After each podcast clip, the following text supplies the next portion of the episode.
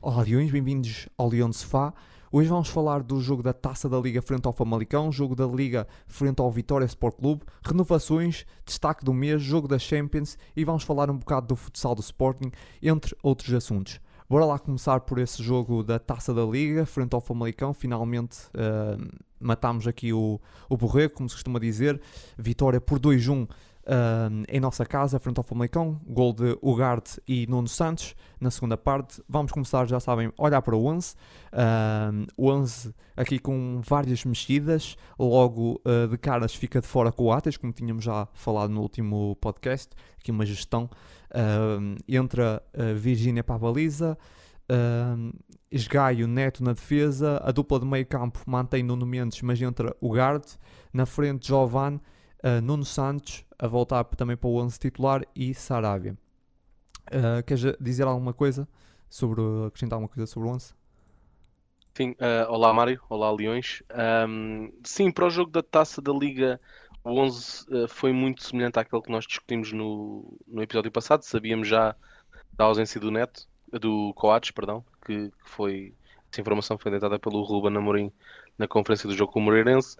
Uh, no meio campo, uh, tal como tu disseste, eu tinha, tinha aventado a possibilidade de entrar o Daniel Bragança juntamente com o Garte. Sim. Uh, e na altura tinha, tinhas falado que isso seria se calhar expor um bocado mais a equipa sim, sim, no meio sim. campo. Disse mesmo que era perder. Foi mesmo isso Exato, era entrar para perder, exatamente. Sim, que sim seria. por- pelos dois hum, juntos, não pela qualidade Sim, não, não pela qualidade deles, exatamente, exatamente. E, e foi isso que se verificou, porque o Roman Amorim mantém Mateus Nunes e coloca o Gard para, O Ugarte. que está a fazer Sim. completamente um papel de palhinha e que bem confirmar aquilo que eu tinha dito, que é o Juan Amorim está a preparar o Gard para o futuro.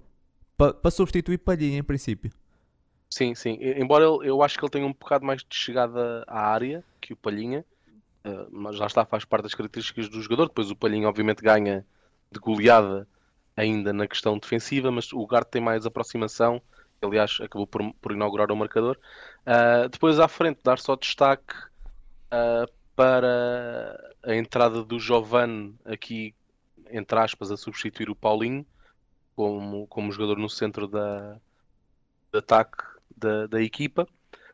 Ah, e sim, o, o 11 foi, foi perto daquilo que nós falámos, também com o objetivo de rodar um pouco a equipa e poupar alguns dos jogadores que estão a ser mais utilizados e também dar oportunidade àqueles jogadores que têm jogado menos para, para se destacarem, o que acabou por acontecer, felizmente, ah, no caso do Ugarte, ao ter, ao ter inaugurado o marcador. Acho que o Giovanni entra para o lugar de Tiago Tomás, que era o que estava na ficha. Sim, sim, sim, sim, que se lesionou. Sim, Ah, sim, sim. lesionou-se. E lá está a maré de, de lesões do Sporting. A volta Tabata, vai agora Tiago Tomás. Uhum. E temos tido algum azar essa época. Já tínhamos olhado para isso. Ahm, avançar aqui para o jogo então, ah, muito rapidamente, que esse jogo já foi há algum tempo. Não é, um jogo também sem grande história, mas ah, gosto de sub- sublinhar duas coisas. Primeiro que o Sporting mexeu muito e ainda assim mantém muita estabilidade e entrou forte e sem deu, não deu grande chance ao, ao Famalicão. O Famalicão que não conseguiu fazer o seu jogo e se, acho que muito cedo o Sporting colocou-se a ganhar com alguma sorte, é verdade, aquele remate do, do Ugarte que é desviado, Desviado. mas o Sporting estava a fazer por isso Ahm, e, e o Sporting teve sempre o controle do jogo na primeira parte. Podia ter marcado mais, não marcou, mas sempre muito tranquilo na primeira parte, um jogo muito bom. Ahm, o Famalicão não conseguiu jogar praticamente e lá está. Sporting muitas mexidas, mas muito tranquilo. Ah, um jogo muito bom do Sporting. Sim, tu, tu disseste que o Sporting controlou a, a primeira parte. Eu acho que é verdade, mas podemos dizer até que, eh, na minha opinião, o Famalicão só existiu ali nos últimos 10 minutos, 5, 10 minutos de jogo, eh, em que, claro, tinha que correr atrás do empate, porque visto que vinha, vinha de um empate, vinha de uma vitória frente ao Penafiel, eh, o empate seria um grande passo para, para garantir a, a qualificação, até porque lá, lá está ganhou ao, ao Penafiel por 5 a 0 isso obrigaria ao Sporting, em caso de empate com o Famalicão, a ter que ganhar por 5 golos ou mais ao, Penafiel, que eh, acaba por não ser uma tarefa fácil. É expectável que o Sporting Sim. ganhe ao Penafiel, mas fazer por 5 gols ou mais é sempre mais complicado, como é óbvio. Portanto, sim, o, o, Sporting controlou, eu diria, 80 minutos do jogo. Não, não tenho memória de algum remate ou alguma ocasião de golo do Famalicão até então. Uh, e depois o Sporting, tal como nos tem vindo a habituar nos últimos jogos uh, do campeonato, uh, não consegue fechar o jogo em tempo útil. Aqui, por sorte, conseguimos chegar aos 2-0 Uh, Sim, mas, mas já depois passámos ali mal. Segundo tempo, mas no segundo tempo, desculpa, mas no segundo tempo o, o Famalicão até deu outra cara nos primeiros minutos. Um, criou bastante dificuldades ao Sporting. Um, diria, diria. Aliás, criou mais dificuldades ao Sporting ali naqueles primeiros minutos. Entrou mais forte, mas o Sporting continuou bem defensivamente e não, não, deu, não deixou até que o Famalicão finalizasse muito. Estavas a dizer, tipo, não, não, não houve assim grandes remates para a baliza do Virginia nos primeiros minutos, mas, mas o Famalicão criou mais problemas no, no início da primeira parte. Depois o, o, Sporting volta a controlar e voltou a ter mais oportunidades, mas, mas lá está depois pelo resultado. Sim, e aqui, aqui na, na, entrada no segundo tempo eu acho que tem, mais do que tudo, tem a ver com a entrada daqueles que eu acho que são os dois jogadores, ou os dois melhores jogadores do Famalicão. Uh, o, o Ivan Reimer, que eu acho que é o melhor jogador da, da equipa, um, gosto imenso de o ver jogar. E depois o Heriberto, um jogador extremamente vertical, muito intenso, muito rápido, aquele extremo à antiga, por assim dizer, sempre colado à linha. Que para mim são os jogadores mais do, do Famalicão. Eles entraram ambos ao intervalo uh, e eu acho que foram eles que revolucionaram ali um pouco a entrada do Famalicão na segunda parte, a quem o Sporting depois teve que se, que se adaptar no início e a partir do momento em que se adaptou, no início, no arranque da segunda parte, voltou a, a estar por cima do jogo, a dominar o jogo, chegou inclusivamente ao 2-0, um resultado inteiramente justo, na minha opinião. Um, e depois ali a partir dos 80 minutos, 85, uh, viu-se o tal forcing do, do Famalicão também, uh, claro. Foi isso, promovido a linha Sporting, completamente. Exatamente, a linha VAT com, com o relaxar do Sporting, um recuar, conseguiu chegar ao, ao, ao 2-1 em cima dos 90 minutos. Um Sim. lance ali algo fortuito. Sim, o gol estava uh, fora de jogo, uh, na minha opinião. Isso é a minha opinião. Outras pessoas podem ter outra opinião. Para mim, estava fora de jogo. Uh, claro, não há gol, VAR. Noutro... Acho que o gol fez muito, fez muito lembrar o gol que nós sofremos lá, esta época, ali meio aos ressaltos, aos repelões. Na altura acabou por ser um, um autogol, porque estavam no, no encalço da baliza. Neste caso, estava um bocado desviado mas há um corte ali, há uma defesa do Virgínia a, a, meias com um corte do Gonçalo Inácio. Depois Sim. a bola por azar uh, acaba por surbar para o Heriberto, com a baliza deserta marcou. Aliás, o Gonçalo Depois, Inácio ainda chega muito bem à bola. Sim, sim, sim, Só que lá está, estava muitos jogadores em cima. Foi complicado. Ali a bola acaba por sobrar. Uh, mas no início da jogada parece-me fora de jogo, mas lá está por uns centímetros, não vou estar a falar e muito sem disso. VAR, sem VAR, sem uh, Poucos centímetros, mas é aquelas coisas, muitas vezes o Sporting tirou fora de jogo por, uh, por poucos centímetros aos adversários e nesses jogos que não há VAR o Sporting acaba por sair é, aqui prejudicado por causa de ter a linha muito subida. Lembras-te que isso foi exatamente um dos pontos que focámos o ano passado, que, que eu disse que... Uh... No ano passado, no, no podcast passado. Na semana passada, desculpa, sim, desculpa no episódio passado, uh, que eu tinha dito que lá está, é, é uma das grandes forças deste Sporting e uma coisa que se calhar há uns anos não se investia tanto, que era o treino da linha defensiva, porque havia sempre esta possibilidade de, de ir romano. E acabou por, por se ver que no, no primeiro jogo temos depois sem VAR acontece não, eu não lá está, como estavas a dizer, eu não, não te sei garantir, não te consigo garantir que ele estava de facto fora de jogo, mas no primeiro lance de dúvida. Um, sim, e sim, aqui, sim. também não aqui mais uma vez é uma... isso. Eu, eu tô, sim, é uma coisa muito tirada à pele. É, vi, vi é a imagem muito... parada, dois ângulos, e parece-me que o corpo dele está ligeiramente à frente do Fedal, mas uh, Sim, a, esta, a estar caso... ia ser tipo 2 cm, 3. É uma coisa Sim, quase... eu, eu, eu, neste caso estou a falar sem qualquer tipo de crítica à equipa de arbitragem, até porque é um lance extremamente sim, sim, duvidoso. Sim, mas por exemplo, nós dissemos eu... aqui até que quanto ao Besiktas, o VAR foi muito importante. Pronto, lá sim, está. Sim. Uh, o VAR tem ajudado bastante, ajudado entre aspas o Sporting por causa disso, das foras de jogo e, etc. Mas aqui, não havendo VAR, passou. E, e uhum. o Sporting sofre aquele golo que podia ter custado caro ao Sporting, Sim, Porque Nós apanhamos aquele grande susto já deu, nos descontos. destabilizou completamente o Sporting. É, Eu sinto que aquele a gol equipa tremeu destabilizou. por todos os Porque foi lados. aquilo que nós falámos no outro dia, que foi Famalicão. Parece que acredita sempre que vai ganhar o Sporting e o Sporting, enquanto o Famalicão sofre um gol, já parece que vai perder. Vai perder, sim. Porque é o está. Famalicão, de repente já se tornou um, um, um bicho. E, e eu senti que aquele golo mexeu muito com a equipa, até É, mais do que normal. A equipa tremeu por todos os lados. Sim, não é comum o Sporting, o. Sporting tremer com um golo. E tremeu. E, e de repente colocou-se ali num, num momento de dificuldade, de sufoco, que é estranho do Sporting. Mas, mas É, felizmente este- acabou por não, não custar caro. este jogo para mim trouxe dois grandes, dois grandes destaques positivos para o Sporting, ah, que é não só obviamente a vitória e termos colocado numa excelente posição para, para a Final Four da Taça da Liga, basta-nos empatar o próximo jogo, embora o, o objetivo seja obviamente vencê-lo, ah, e matar este borrego de, que, que é o Famalicão, que nos últimos cinco jogos Sim. não perdeu nenhum contra o Sporting. E acredito que já havia, como estás a dizer, quase um bloqueio mental dos jogadores do Sporting. Aqui nem sei se tanto dos jogadores, porque se formos olhar para as equipas, se calhar nenhum destes jogadores estava no início, a não ser o Coates, mas que também não jogou hoje. Não, mas já Estava estava no início do lado do desta- Sporting no ano passado, vários Sim, do lado do sim, Sporting sim. no ano passado. O Sporting perdeu dois ahm, 19-20 e no 20-21 perdeu outros dois, se não estou em erro.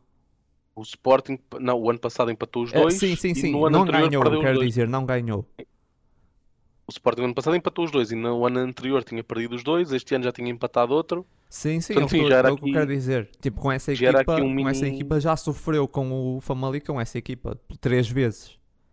Sim, e aliás, há aqui uma, uma- um facto engraçado que, que se falou na primeira época do Ruben Amorim, primeira época em que ele só fez metade, ah, em que o Sporting perdeu todos os jogos ah, que fez contra Porto, Benfica e Braga, ou pelo Sim, menos não ganhou nenhum, Foi com os primeiros depois- classificados todos, sim, sim. sim. certo? E depois, no, no primeiro ano completo de Ruben Amorim, portanto no ano passado, nós ganhámos a todos, ganhámos aos três, Não perdemos. Uh, não perdemos nenhum e ganhámos, não ganhámos todos os jogos, mas não perdemos nenhum e acabámos por conseguir ganhar pelo menos um jogo a cada um. Um, à exceção depois do, do último jogo com o Benfica. Uh, mas o, mas o Famalicão, o Famalicão manteve-se como, este, como esta besta negra, como falámos o ano passado. E, e espero que tenha ajudado a desbloquear este, este mini borrego que nós tínhamos mas, mas aqui. houve jogos que eu tinha, como eu falei no outro dia, houve jogos em que o Sporting realmente justificava ganhar e, que um ou outro azar eh, acabou por custar a vitória. E, e, eh, nesse jogo eu senti, eu estava a ver o jogo e estava a pensar, bem, vai acontecer outra vez.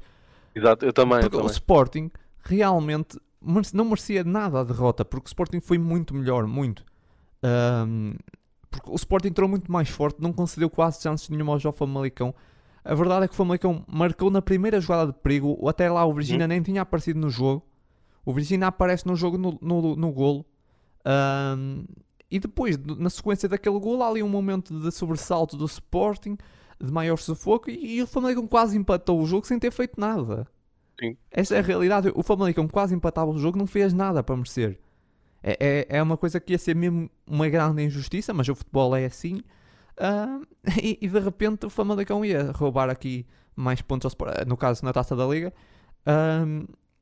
pá, sem, sem ter feito nada para merecer, porque o Sporting foi muito melhor, na minha opinião. Podíamos dizer, ah, não, foi um jogo bonito, não sei o não sei o que mais. Ok, mas o Sporting de repente rodou a equipa quase toda e apresentou um bom jogo. Essa que é a realidade. Há outros clubes que rodam a equipa e perdem. E o Sporting rodou e ganhou. E teve bem, e a equipa apresentou uh, bons níveis. Uh, de pá, não foi um futebol bonito, não foi, não jogou bem, não criou muitas oportunidades. Mas foi, um, um- foi competente, na minha opinião. Ah, sim, e sem, e lá está, era o que estavas a dizer, sem merecer, provavelmente nos deixar fora da, da Final Four. Sim, Mas lá está. felizmente não aconteceu. Ahm, algumas notas que eu queria falar desse jogo. Ahm, vou falar rápido disso porque é uma coisa que eu não gosto muito de falar, que é ahm, o Manuel Mota, que acho que foi uma arbitragem bastante fraca. Ah, Não sei se- queres dizer uma coisa, mas acho que não teve uma grande gestão de, de cartões. Vários amarelos completamente sem nexo, parecia que estava descontrolado. Um jogador do Sporting, tipo o Vinagre, fazia uma falta e ele achava que, porque vou mostrar aqui cartão para tentar já meter o jogador no, no, no lugar. E, e, a seguir sofre uma falta idêntica de um, de um jogador do Famalicão que não, não dá amarelo. O Famalicão teve zero amarelos. Um, estranho. E podes perguntar assim, mas fizeram, se calhar não fizeram faltas. Não, fizeram. Fizeram faltas e fizeram faltas idênticas às vezes aos do Sporting, só que não foram penalizadas. Estranhamente, acho que o Manuel Mota é dos piores árbitros em Portugal. Uh, não tenho problemas nenhum em dizer isso. E constantemente e todas as semanas é premiado com jogos uh, importantes, que é uma coisa que acontece, que é muito estranho da nossa campeonato, que é os árbitros uh, cometem erros jogo após jogo, são factualmente maus e são premiados com, com jogos importantes é estranho, mas é coisas que acontecem na, só em Portugal. Que não é um árbitro, ah, é mau porque prejudicou a tua equipa. Não, não, não. Tu perguntas a um adepto do Porto, ele cometeu erros no Sim, Porto, ele é, cometeu no ele é Benfica. É tecnicamente, Ele é tecnicamente mau. E, não, e, nós e não falámos... sabe gerir um jogo. Não sabe gerir um jogo. Nós, nós falámos disso em off e também falei depois com, com outras pessoas. Uh, eu não vou entrar em detalhes no sentido de marca uma falta que não é ou, ou ou não marcam uma que é, porque lá está, isso acho que tem muito a ver com o que, com o que se vê ao nível do campo e naquelas frações de segundo. Uh, o que eu critico mais o Manuel Mota é não só. Eu acho que ele é tecnicamente fraco no sentido de ele não se sabe posicionar no jogo. Houve imensas jogadas de parte a parte Claro que o Sporting, se calhar, nesse sentido, acaba por ser um pouco mais prejudicado, porque é o clube, é o, foi a equipa que teve mais iniciativa e teve mais bola. Mas houve jogadores, uh, houve jogadas do Sporting e do Famalicão que acabaram por ser atrapalhadas pelo fraco posicionamento do árbitro. Ele não sabia onde é que devia estar, estava sempre no sítio errado. É uma coisa que, embora obviamente nunca tenha feito um curso de arbitragem, deve ser das coisas mais básicas, básicas e das primeiras coisas que se aprende é onde é que tu deves estar sim, sim como árbitro para não conseguindo, não atrapalhando a jogada, estar numa não, posição não foi em que ele, desculpa estar a interromper, mas não foi ele que num pontapé de canto estava tipo, quase na pequena, na pequena área nesse acho jogo. Que sim, acho que sim, tenho Pá, ele sim. apita para bater o canto, e o outra, jogador Famalicão, ele estava dentro da área. Eu nunca vi isso e, na minha vida. E aqui em termos de gestão de espaço, eu acho que o Manuel Mota queria ajudar. Era. Em, ter, em termos de espaço, eu acho que o Manuel Mota é o pior árbitro que nós temos em Portugal. E depois é. tem outro problema muito grande, mas aí acho que é partilhado por vários árbitros em Portugal, infelizmente, que é ele, ele não consegue gerir emocionalmente um jogo. E aqui o Manuel Mota tem um, tem um lance neste jogo que eu acho que é o melhor exemplo que, que, da, da, ineptitude que ele tem para, para controlar emocionalmente os jogos, que foi aquele lance em que ele se dirige ao banco do Sporting, em que está o Tabata e o Pote estão na brincadeira com ele por causa das insígnias que ele tem, as ah, insígnias sim, sim. descoladas nas mangas, e que os dois jogadores estão, estão-se a divertir, estão, estão a rir, não estão a fazer nada, e ele vai com uma cara uh, fechada de, de impor respeito quase pelo, pelo medo, tipo, eu sou o árbitro, tu fala-me como deve ser, e eles estão só a apontar para os braços dele a dizer que tem aquilo descolado e ele fica completamente fora de si Sim, descontrolado. E, e, e perde, perde o controle do jogo, perde o controle emocional Sim, do jogo e, e depois perde os jogadores, acaba, acima de tudo. Perde o respeito do jogador, exatamente. Perde o jogador. É uma coisa que tu vês na Inglaterra que eu gosto muito da Premier League porque tu vês que Eles conversam com o árbitro e o árbitro falam, explica. Exato, falam, criam um laço com o jogador para depois pá, claro, não têm que ser amigos deles, mas tipo, claro. a partir do momento em que criam ali uma, uma certa relação, uh, o jogador vai respeitar mais a decisão do, do, do, do árbitro e o jogo corre melhor. E em Portugal, o que é que acontece? Os árbitros, eu já falei disso anteriormente, os árbitros querem ser protagonistas, querem aparecer, querem mostrar que mandam.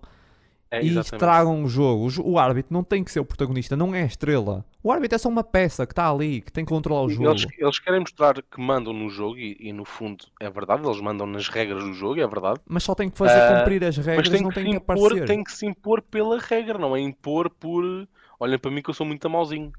Uh, e, e, agora só tocando no último ponto, tu também falaste e algo que eu também gostava de já falar há muito tempo, que tem a ver com os cartões amarelos há, há estatísticas muito curiosas, e isto já vem desde a época passada, que se tu fores ver entre, e vamos falar aqui só dos quatro, quatro clubes que geralmente ficam nas quatro primeiras posições, ou seja, Sporting, Benfica, Porto e Braga, os, eu sei que, por exemplo, Benfica e Porto, a estatística que eu vi há coisa de um mês, fazem cerca de 8.6 a 9 faltas até verem um amarelo, até verem o primeiro cartão amarelo, ou, ou só levam um amarelo de, de 8 em 8 faltas ou de 9 em 9 faltas, enquanto para o caso do Sporting este número desce para 3,5, 4 faltas. Portanto, o que quer dizer é que o Sporting tem que fazer duas vezes menos faltas para levar um cartão. E é claro que o número de faltas não é, obviamente, diretamente proporcional ao número de cartões. Se eu fizer duas faltas, mas forem ambas muito duras, claro que eu vou ver dois amarelos. Mas eu, sinceramente, dos jogos do Sporting, eu não vejo, eu não vejo entradas e não vejo assim tantas entradas tão duras que justifiquem tantos amarelos. Uh, não sei se me estou a explicar, sim, sim, a fazer sim, entender. Ah, é assim, não isso aí pois é, exige uma avaliação mais, não sei, Sim, mas, jogo mas a jogo, olha, a forma jogo, como o, o Sporting jogo, defende, talvez mais agressividade. O jogo, o jogo que, que o Sporting faz em Famalicão este ano, esta época, o Palhinha, como é óbvio, levou mais um cartão amarelo. Sim. O Palhinha é aquele tipo Amorim, jogador que não dá para jogar em Portugal. Ele na Inglaterra, ele era... Em... Fala, fala. O desculpa. Ruben Amorim, na conferência de imprensa desse jogo, ou na flash entrevista, não me lembro, diz uma frase que eu acho que lá está foi correta, no sentido em que ele não pode ser castigado por isto. Mas o, o que eu acho que ele diz é uma crítica aos árbitros que ele diz. É, em Portugal é muito fácil dar um cartão amarelo ao Palhinha. E é verdade, o Palhinha, muitas vezes, ele acaba os jogos com uma falta e um amarelo. Sim, mas nem é pelo Palhinha, por exemplo, aqui, nem é aquele uh, choradinho do, do Palhinha do Sporting, não sei o quê. Não, é, é mesmo o estilo de jogo do Palhinha, na minha opinião. Não dá para Portugal. Eu acho que o Palhinha, quando for para a Inglaterra, porque espero que vá um dia, não é para já não, mas espero que, que, vá porque ele merece jogar num campeonato bom. E acho que ele na Inglaterra um, vai conseguir ter um futebol muito mais uh, fluido.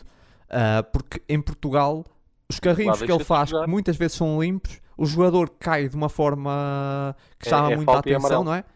E é falta. E é amarelo. E, e, na Inglaterra tu vês que aqueles carrinhos do Palhinha, se for só na bola, muitas vezes, porque muitas vezes são, não são falta e o jogo segue e dá-se mais mérito a isso. E, e, em Portugal não se promove esse, esse, estilo de jogador. Em futebol tem que, eh, em Portugal tem que ser uh, não, pá, qualquer contactozinho é, é, não sei se viste uh, o tom dela Arouca esse fim, esse fim de semana. Pá, o, o, Eduardo Quaresma tenta ganhar uma bola com o corpo, há um choque Marca casual. Um penalti. penalti. Ele mete o corpo penalti. à frente, vem o jogador o avançado, vem a correr, bate contra ele, é penalti. Onde é que isso é, é penalti? Isso é, pá, ridículo enfim, é, é, completamente ridículo. Mas pá, pronto, em Portugal é, é, essa. Os árbitros também, por exemplo, estava a falar dos, dos, grandes. Os árbitros em Portugal estão muito condicionados, na minha opinião, a dar amarelos, a dar a marcar faltas aos grandes. Nos jogos contra os, contra os grandes, qualquer clube que vai jogar contra um grande, um, o grande vai levar, muitos, vai levar mais faltas normalmente, porque Uh, por muito que as pessoas digam que, que, não, que os grandes são mais beneficiados, normalmente não é bem assim, porque os grandes têm mais um, pessoas a ver nesses jogos e os árbitros são mais condicionados. E, e acaba por, eh, por os árbitros qualquer coisa acabam por marcar a falta, uh, penaltis, etc. Por, essa, por, essa, por isso, por saber que está mais pessoas a ver e por, têm medo de certa forma de, de errar. Um, mas pronto, já é isso. Não sei se queres dizer mais coisa antes de avançar por causa do, do Paulinho. Queria falar com uma cena do Paulinho. Não, não, força. Podemos avançar. Uh, por exemplo, eu fez, disse não ia falar muito de, de arbitragens e de repente Sim. foram 10 minutos para aí. Mas, não, mas é, pá, normalmente quando também se for preciso sublinhar uma boa arbitragem, também se sublinha. Claro, claro uh, por exemplo, há um árbitro em Portugal que acho que é o Hugo Miguel que, uhum.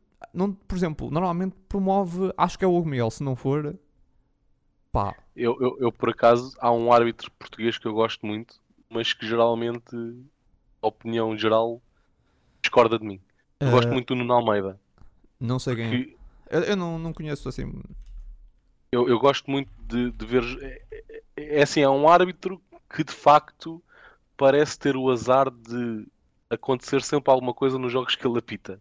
Seja, seja com o Sporting, seja com o Benfica, seja com o Aroca, com quem quer que seja acho que ele tem o azar de acontecer sempre alguma coisa fora do normal, mas é um árbitro que eu gosto muito no sentido de ser um, um árbitro que tenta deixar jogar o máximo possível. Às vezes falha, e se calhar era por isso que, que, que acontecem sempre coisas, alguns lances duvidosos nos jogos dele, mas é um árbitro em quem eu vejo alguma vontade de querer apitar, como nós costumamos dizer, à inglesa. Claro que não chega a ser a esse nível, porque aquelas faltinhas do, do avançado que dá um toque no defesa, a defesa cai. Também não dá por causa da é cultura falta. em Portugal, não, não Exatamente. dá. É uma. Sim, até podemos, até podemos olhar para isso eh, e se calhar pode ser um tópico engraçado para um, para um podcast numa altura em que não haja jogos, que tem a ver com este intercâmbio que estamos a fazer com França, de, de todas as jornadas ir um árbitro uh, nosso lá. Canal 11 até fez um sublinhado muito bom sobre isso, no Futebol Total, que mostraram, acho que foi o, o Luís Godinho que foi lá, e que marcou menos faltas. É, exatamente. Uh, e o árbitro que veio para cá marcou mais. Cá mais. Exatamente, uh, exatamente. É que eu acho que é interessante falarmos disso no é, futuro. Mas lá está, para mim aquilo também é uma análise muito curta porque foi um jogo. É. Tinha que ser, sim, por exemplo, sim. uma semana, uh, uma semana não, uma, duas jornadas para, pelo menos, e com mais árbitros para se poder ter uma análise mais profunda sim. e mais uh, concreta, porque estamos a falar de apenas dois árbitros, dois jogos, não dá para uma pessoa também analisar muito. Mas o que, claro. o que se pode tirar daqui, a ilação que se tira daqui é que provavelmente uh, lá fazem menos faltas uh, e se calhar têm um comportamento mais correto, caso se calhar fazem mais, mais faltas. O que eu acho é o contrário, eu acho que. O contrário não, o que eu acho é diferente. Que é os árbitros, por exemplo, Luís Budinho cá está mais condicionado. Percebes? E pois, qualquer coisinha, pois. amarelo lá está mais à vontade, está num país diferente, já pode fazer uma arbitragem mais tranquila, percebes? Eu acho que é mais por uhum. aqui. Certo. Não acredito que nós façamos mais faltas que a Liga Francesa. Não acho que seja por aí. Acho que mesmo os árbitros estão sempre condicionados, têm medo e há muito esse clima também de, de, de, de tensão com os árbitros e, e, perseguição. É por isso que, imagina, antes de um jogo na Inglaterra, uh, ninguém sabe quem é o nome do árbitro. Em Portugal está-se uma semana a falar do, jogo, do nome do árbitro. Uhum. É nomeado um árbitro para um clássico, então Jesus. O árbitro nem Sim, pode ser de casa. Olha, o ano passado marcou este penalti ou anulou aquele golo. O árbitro que é nomeado para um clássico fica uma semana em casa antes e uma semana depois. Não, não há hipótese. Tu na Inglaterra não, não tens isso, nem sabes o nome do árbitro. Perguntas a um adepto o nome do árbitro, ele não sabe. E, yep. e, logo por aí começa, começa, nessa, nessa, começa aqui, não é? Nessa parte cultural. Para terminar essa parte do jogo uh, de Famalicão, uh, falar de uma coisa que era de Paulinho, uh, falar depois de avançar para os destaques, ele não está nos destaques, mas eu queria falar de uma coisa de Paulinho que era. Um, porque é que o Paulinho não marca tantos golos? Um, sublinhar, aqui, essa, essa aqui é com base também numa coisa que vi uma análise do Pedro Bolsas, penso que foi, no Futebol Total, que foi muito, muito boa, que o, onde ele analisa porque é que o Paulinho não marca tantos golos. E eu reparei nisso, que ele falava que o Paulinho hesita muito, muitas vezes nas zonas de finalização, e acaba por perder a oportunidade. E, e engraçado que nesse jogo, um, contra o Famalicão, acontece exatamente isso. O Paulinho estava uma, uma, uma ótima oportunidade para marcar ao Famalicão, e ele começa, não sei se te lembras dessa jogada, uma bola colocada entre linhas e ele estava. Pá, ele acaba de cruzar a bola, não é? Ele começa a adiantar, a adiantar, levanta a cabeça, vai deixando, vai deixando, fica sem ângulo, depois já não tinha oportunidade uhum. para pa cruzar, para pa assistir, nem para rematar e perde-se a jogada. Ou seja, muita então, gente. Ele acaba por tentar cruzar para o pote, salvo erro. Sim, exatamente. É essa jogada mesmo. E, e, muita gente depois pode falar aqui: ah, é falta de confiança. Não é falta de confiança. Não é falta de confiança porque ele aparece se fosse falta de confiança, ele nem aparecia nas jogadas. Eu já vi jogadores com falta de confiança e fogem ao jogo, escondem-se. Ele não tem falta de confiança, ele aparece, ele não, dá ele jogadas. Jogo. Ele dá para o jogo, sim. Eu acho que é mesmo. Um, ele acredita que os colegas são melhores que ele a marcar. E, e ele. Sim, quando... aliás, não querendo, não querendo já avançar muito para o tópico seguinte, há um lance desses no jogo do Guimarães, no primeiro gol que é anulado ao pote, ele pode finalizar sim. e deixa sim, sim, a bola passar para o pote porque percebe que ele está melhor. Sim, sim. Eu estou a meter já esse tema, a embrulhar esse, esses dois jogos, depois vamos falar do, Guimar do Vitória, uh, falar do Vitória, mas meto já o Paulinho um bocado aí. Um, posso, posso incluir esse jogo também. Mas, mas é verdade, o Paulinho, assim, um trabalho excelente, acho, no jogo. Uh, gosto muito do Paulinho, mas ele, ele não marca uh, por causa de, ele não marca mais gols por isso. Muitas vezes depois é preciso ver uma coisa também que, que reparei, acho que já não sei quem é que foi que destacou isso, umas estatísticas, acho que foi goal point, as zonas de finalização, às vezes que ele mais remata, ele está sempre no, nos sítios certos, nos sítios certos, ele, ele, remata muito à entrada da pequena área. Há muitos jogadores que não aparecem aí. Se tu for, há vários jogadores que não. Por exemplo, porque é que ele está tem tantos remates, tantas oportunidades falhadas? Porque ele está nos sítios certos. Depois, claro, podemos falar que, que tem pouca eficácia. Tem tem pouca eficácia, mas ele está sempre lá. E, e por isso eu não posso dizer que é pouca com falta de confiança, porque um jogador com falta de confiança não está constantemente das zonas de finalização, não está sempre a tentar. Ele aparece, ele tenta. Por isso falta de confiança não é. Eu acho que é mesmo é acredita que o colega é melhor. Ele olha e é a característica dele, são as características. Talvez seja a característica, mas de repente quando tu tens um Pedro Gonçalves ao lado, tu pensas, bem, o Pedro Gonçalves é, é muito melhor que eu a, a rematar a baliza. Vou tentar, vou tentar meter no Pedro Gonçalves. E, e se calhar se naquela bola que o Famalicão ele chutasse logo, de primeiro até podia ser saído por cima, mas provavelmente podia ter sido golo. E, e há aquilo de, de que é trabalhar demasiado para a equipa também. Uh, agora, não é falta de confiança nem nada disso. É, e depois também, como eu já falei aqui no podcast anterior, e volto a sublinhar, o Pedro, o Paulinho nunca foi um matador. Nunca foi. Ele teve uma época muito boa que marcou 20 e tal golos no Braga, mas de resto ele nunca foi um matador. Ele trabalha muito para a equipa, é grande avançado, mas nunca foi aquele ponta de lança goleador. Uh, Criou-se essa ideia que ele vinha para o Sporting por 16 milhões e ia marcar 30 golos. Ele, ele nunca foi claro. esse ponta de lança. Uh, e ele veio para fazer outras coisas, para dar outras coisas à equipa. Cumpre. Eu acho que ele podia começar a, a deixar de ser, ser tão. Uh, querer trabalhar tanto para a equipa às vezes, não é? E, e querer assistir e rematar mais também. Por exemplo, com esse momento. Pá, rematava só. Depois, pá, se fosse por cima, faz mal. Uh, mas de resto, é, não tenho muito que dizer do Paulinho. Mas é como, como eu também já disse: é, é, enquanto o Sporting vai ganhando, essas oportunidades falhadas do Paulinho também passam um bocado. Quando o Sporting começar a deixar de ganhar e ele tiver uma, duas oportunidades e não marca, aí claro que as críticas vão ser mais, mais pesadas, porque também ele é, ele é ponta de lança, isso, isso aí é, é óbvio, não é? E, e tem que marcar. Se o Sporting não ganha e ele teve uma oportunidade ou duas e, e não guardou, é normal que vá ser mais criticado. Sim, aqui eh, eu continuo com a mesma opinião sobre o Paulinho. Eu acho que ele é o jogador certo para aquilo que o Ruben Amorim vê para um ponta de lança. É certo que nós ainda temos aquela visão muito, eu acho, redutora uh, do que é o ponta de lança. Nós ainda, em Portugal, ainda vemos o ponta de lança como é, é aquele jogador que está lá plantado à frente que é só encostar. E o Paulinho é muito mais do que isso. E há até lances em que ele não aparece na zona de finalização. Há alguns em que ele não aparece porque a jogada começou nele. E ele ganha a bola de costas para a baliza, ainda no meio campo, ou às vezes até atrás do meio campo, abre nas alas ou, ou lança ao pote e depois não consegue estar em dois sítios ao mesmo tempo e acaba por não estar na, na área. Mas é Sim. é uma jogada de perigo que às vezes até dá golo que não existia se não tivesse sido o ponta de lança a iniciá-la. Mas eu acho que a é, crítica é, portanto... é mais pelas perdidas, por exemplo, pelos remates. Lá é. está como estava... É mais pelos remates por cima, por... mas é como eu estava a dizer, ele está lá. Muitos não, não aparecem tanto nas zonas de finalização como, como ele, não tem tantas oportunidades como ele. Ele aparece. Depois ele não é um, um finalizador nato. Uh, agora, se ele fosse o, sei lá, o, Cristiano Ronaldo, uh, tivesse a finalização do Cristiano, provavelmente, às vezes que ele aparece não é, na área, na, junto à pequena área, provavelmente essa época já tinha para aí 15 golos. Aqui, aqui eu acho é que, um, mais uma vez, vamos entrar naquela discussão que entramos a semana passada sobre uh, a comunicação social muitas vezes consegue fazer ou matar um jogador. Hum. E aqui, esta época, quantos gols tem o Paulinho? Tem três, salvo erro. Ele marcou com o Vizela, é, uh, vou ver, vou ver. o Ajax. tem três ou quatro. Ele marcou contra o Vizela, marcou contra o Ajax, marcou Vamos contra o Besiktas. Uh, tem três golos, três assistências. No ano, já igualou o ano passado.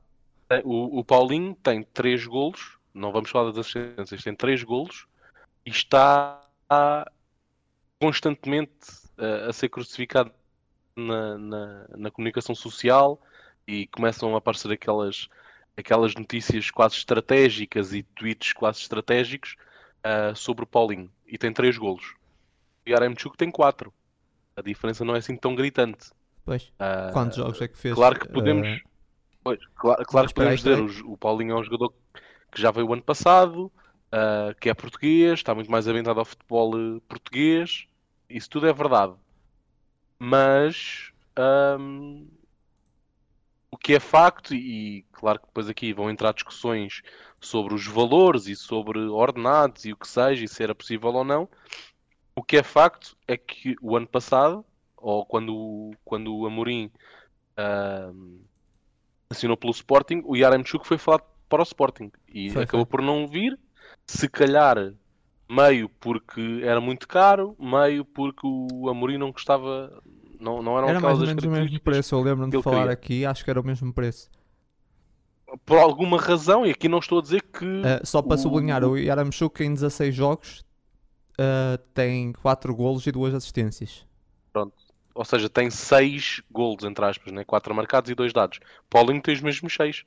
Exato. E Ah. se não me engano, quantos jogos é que eu disse? 15. Só à volta disso. Ah, Acho que tem menos de um jogo. Pronto. E, e não há esta campanha quase. É pá, que vergonha de ponta de lança que o Yaramchuk é. E aqui repara, eu não estou a dizer que o Paulinho é melhor que o Yaramchuk ou vice-versa. O que eu estou a dizer, Sim, e acho que isso é factual, é que para o, para o estilo de jogo ou para o estilo de jogador que o Amorim quer naquela posição, o Paulinho é melhor que o. Yaramchuk. Sim, para sim. aquilo que o Jorge Jesus vê ou que o Jorge Jesus quer para aquela posição, o Yaramchuk se calhar é melhor que o Paulinho. Não é? Tem- Exato. só tem a Sim, ver é com. eu, aquilo que nós queremos. Como eu disse no ano passado, no ano passado, ah, no último podcast, ah, o, o Ruben Amorim, se pudesse escolher qualquer ponta de lança na nossa liga, escolhia o Escolheu Paulinho. ele, Eu tenho certeza. E eu lembro-me Aqui é só para. É só para realçar aquela. Esta, Sim, esta Não, mas quase foi uma boa campanha. nota porque eu por acaso não sabia isso do Eramchuk, que tinha, tinha a ideia que ele tinha mais golos e é, é surpreendente agora. Tem é, mais. é esta, esta, esta campanha que se faz e começa, começa a ter muito aquele ar de coisas estrategicamente colocadas Sim, sim, sim. sempre a martirizar, sempre a martelar no mesmo, que não marca, não marca, não marca, não marca, e péssimo e não marca, e flop, e as bancadas de Alvalade já estão a, a assobiar, e estão Exato. impacientes, e estão a exasperar, quando é completamente mentira. Aliás, saiu um cântico do Paulinho esta semana, de- das Sim, claques sim, do. Sporting para o Paulinho. Ontem, mais uma vez, ah, e ontem acho que não foi um, um jogo em que o Paulinho tenha falhado muitos golos, sempre aplaudido, foi dos jogadores mais aplaudidos. Quando saiu, quando havia algum lance em que ele entrava, falhava, foi aplaudido. Eu acho que a contestação Ah, ao Paulinho é cântico. coisas de redes co- não. sociais, não, é bem É, real. é, É daquelas é coisas de fora não é bem para dentro, real. é, é quererem passar. É- é- parece que a opinião pública geral e a comunicação social quer pintar uma imagem que não é verdade. Sim, para, não se é, calhar, não com é. o objetivo Não é daqui a, a dois, Pau- três meses, a dois, três meses, com o desejo que isso se torne real. Não, não, Felizmente não acho- não é. Acredito que seja uma coisa a continuar e que se chegarmos a um ponto, como tu estavas a dizer, agora está tudo bem porque o Sporting está a ganhar.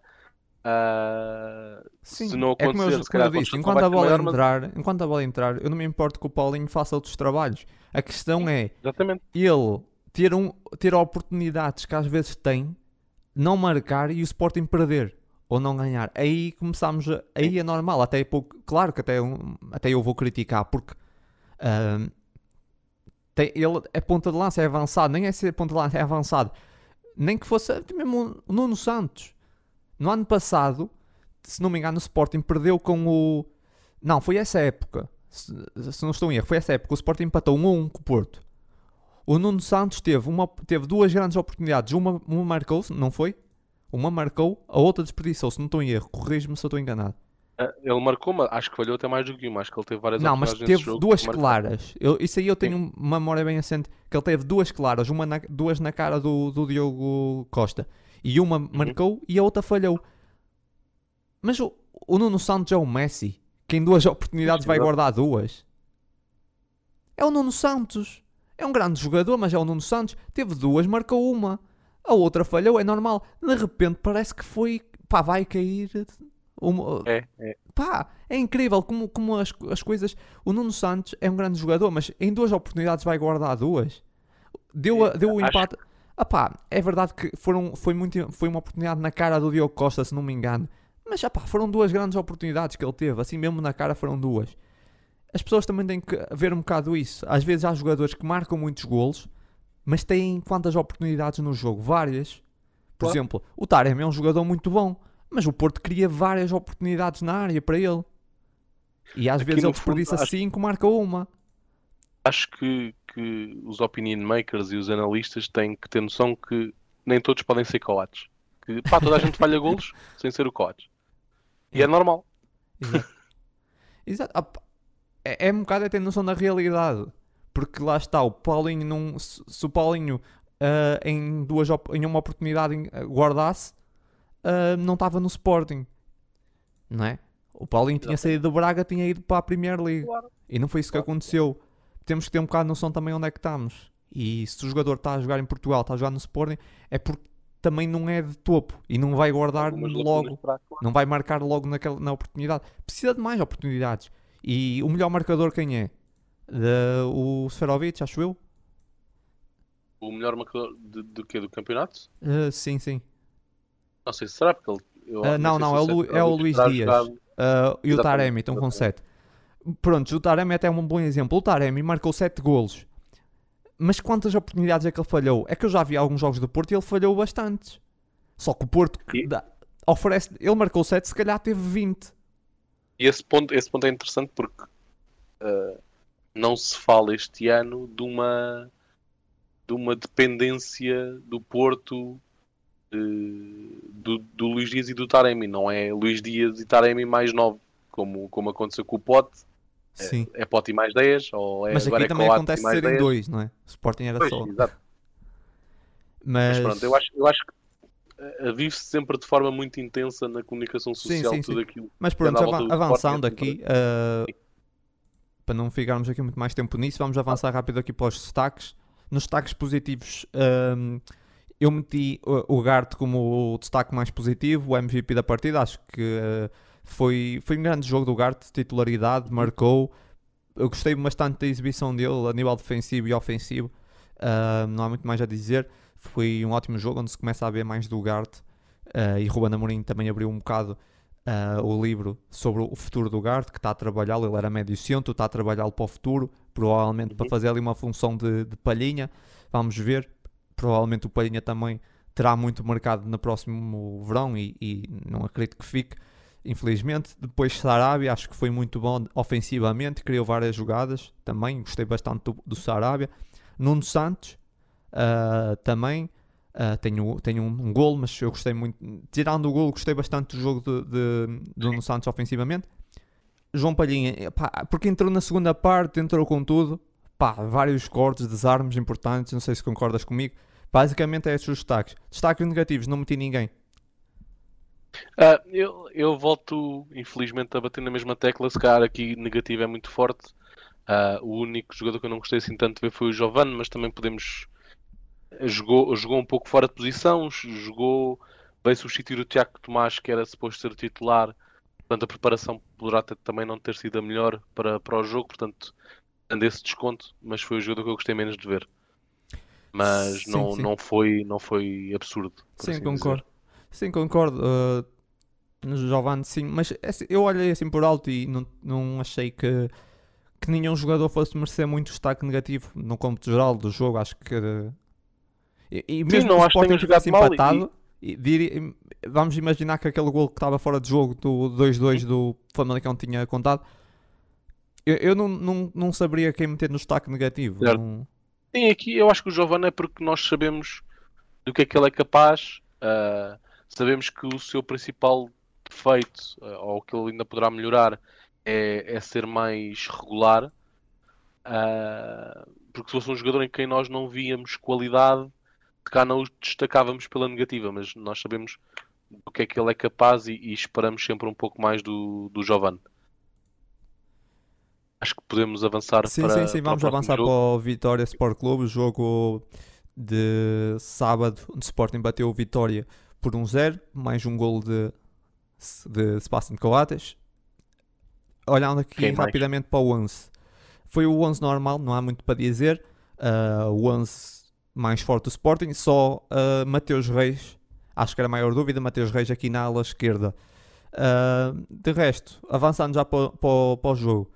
Ah, penso que, que foi um Vitória com alguma coragem. ah, Uhum. Que veio. Alguma coragem não, mas, mas que veio jogar de frente com o Sporting, que é uma coisa bastante positiva. Eu gosto bastante do Pepa, que é um treinador muito que promove um futebol muito positivo. ah, e, e veio jogar de frente com o Sporting. E, e durante alguns minutos até conseguiu condicionar, ah, condicionar ah, o Sporting. Uh, a primeira, mas a única e, e a, a, grande oportunidade do, do, do Vitória foi numa bola parada. Uh, depois houve ali uma sequência. Sim, e houve umas sequências e o Haddad teve Sim. bem. Houve umas, uma, acho que foram três remates para aí na sequência de uma bola parada do uhum. Vitória. Sim. Mas a grande oportunidade foi do Sporting. Um, do Pedro Gonçalves depois ainda marcou, mas uh, fora de jogo. Uh, mas logo depois também não foi preciso esperar muito. Lá está, um count, muito bem batido novamente. Primeiro poste, lá está Paulinho, desvia e aparece Coates com tudo uh, e, e, abrir aqui o, o marcador. basicamente é isso. O Sporting na primeira parte ainda volta a marcar também outra vez Sarabia, uma boa jogada, mas também fora de jogo. O Vitória praticamente só teve aquele, aquele momento de perigo, de bola parada, onde teve bem o Adá. Uh, o Sporting defensivamente sempre seguro. Teve, teve mais algumas oportunidades, mas eu acho que o Sporting também, de bola corrida, mais uma vez, teve muitas dificuldades a criar, a criar lances de perigo. Uh, mas defensivamente teve seguro e, e uh, na primeira parte basicamente isso. sim, um, em relação ao 11, é a equipa mais forte do Sporting, havendo sempre ali a questão do, central do lado esquerdo barra lateral, porque pode haver sempre uma conjugação entre o Mateus Reis jogar a ala ou jogar a central uh, no lugar do Fedal e nesse caso jogar ao Nuno Santos ou ao Vinagre, mas na base esta é a equipa sem dúvida o 11 mais forte do Sporting. Um, o Sporting entrou, penso eu, melhor uh, no jogo do que entrou no jogo com o Moreirense. Uh, embora concordo contigo, a oportunidade, a primeira grande oportunidade pertenceu ao, ao Guimarães, nesse tal lance em que há três ou quatro remates perigosos. Um, depois há, há, o gol anulado, que sinceramente no estádio não, não consegui ver que estava fora de jogo, mas sendo um caso fora de jogo, nem, nem vou discutir, havendo de VAR, obviamente que estava. É, é, é um, fora jogo, estás a falar de qual? Do Pedro Gonçalves ou do Sarabia? O primeiro, sim, sim do, do Gonçalves, Pedro Gonçalves. O do Pedro Gonçalves, uh, sim, tá, é evidente, acho que nem era preciso VAR. Eu, eu do, sim, sim, eu do sítio em que estou, eu, eu, como estou num, num dos topos, não consigo sim, ver é, bem. É no início está. da jogada mesmo. É, sim, sim, o do Sarabia é. Eu nenhum, não me lembro bem, mas, mas foi pena. Do Sarabia foi pena, mais pela finalização foi, foi, do Sarabia. E, foi, e porque foi das poucas jogadas, tanto do Pedro Gonçalves como do Sarabia, que estavam em fora de jogo por um passinho atrás. Um, é pena porque foi dos únicos lances do jogo todo que o Sporting conseguiu criar do início ao fim com de bola corrida. Teve certo. azar, era, era os jogadores darem um passo atrás. Foi algum aqui, azar.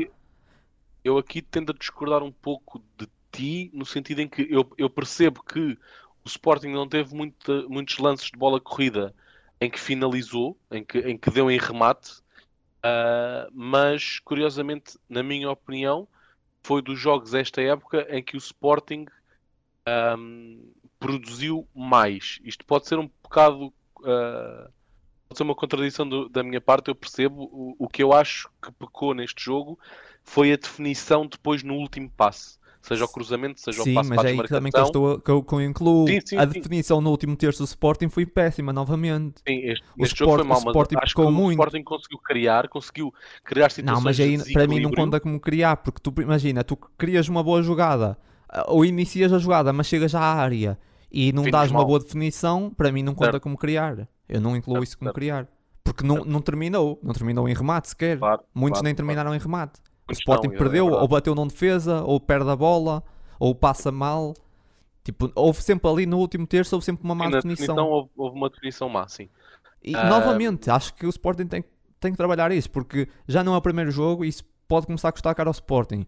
Uh, ao Sporting porque uh, tem, tem sido forte nas bolas paradas, mas em consequência, não sei porquê, está muito mal na bola corrida. Tipo, no, mas no... houve jogos, houve jogos e, por exemplo, estou-me a lembrar à cabeça do jogo em Aroca.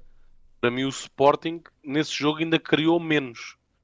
Curiosamente, acabou por marcar dois golos, mas sim, para sim, mim, sim. e depois podemos falar. Ah, mas aí um é como o Ruben Amorim disse bem: no ano passado ganhámos 4-0 ao Vitória e criámos, se calhar, as mesmas. Pois, é, é, é Eu lembro daquele jogo com o Vitória, não foi um, um, jogo incrível.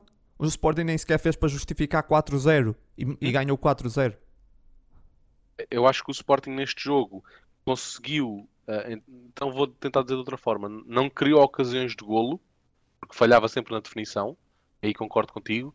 Acho que o Sporting conseguiu uh, criar muitas situações em que desequilibrou o Guimarães. E depois, por falha própria, não tanto aqui por mérito depois da defesa do Guimarães, mas por falha própria, não conseguiu definir bem no sentido de aquela ocasião ou aquela situação em que desequilibrou o Guimarães gerou um remate ou gerou uma ocasião de golo ou um golo. Aí concordo. Sim. Mas conseguiu facilmente desequilibrar a defesa do Guimarães, disposicional. Sim, sim, sim. Ah, Ah. isso eu concordo contigo. Só que assim, o que é que adianta isso se depois há uma Verdade. má definição, uma má continuidade à jogada? Porque o Sporting, ah, como eu estava a dizer, já vem para aí de três jogos em que decide muito mal na frente. Está a decidir É muito mal na frente. E, e É verdade? começa bem as e- jogadas e acabam por perder de uma forma às vezes até infantil, com um mau passe. Ah, pá, e, e acho que tem que trabalhar melhor isso, porque está muito dependente agora das bolas paradas.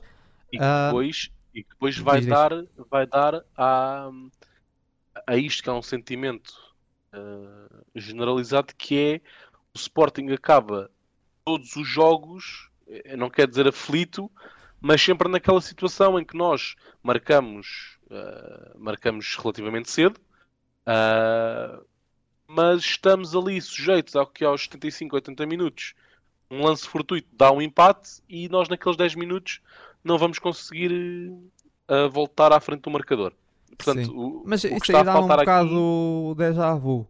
Parece que É, estou a ver é. o início da época do É, ano passado. é. É que é- é- o que está a faltar é, é o conseguir o Sporting já passou por e- isso com o Ruben Amorim. Marcava de uma forma. isso ia acontecendo, isso ia quase acontecendo com o Famalicão, porque chegámos ali aos 10 minutos finais a ganhar por 2-0, mas depois sofremos ali um aperto à mesma. E estes jogos, e o jogo com o Guimarães foi mais um exemplo disso, no, no Moreirense, claro que é assim, estando a ganhar por um golo, há sempre a possibilidade de sofreres o empate, seja, seja contra que equipa for.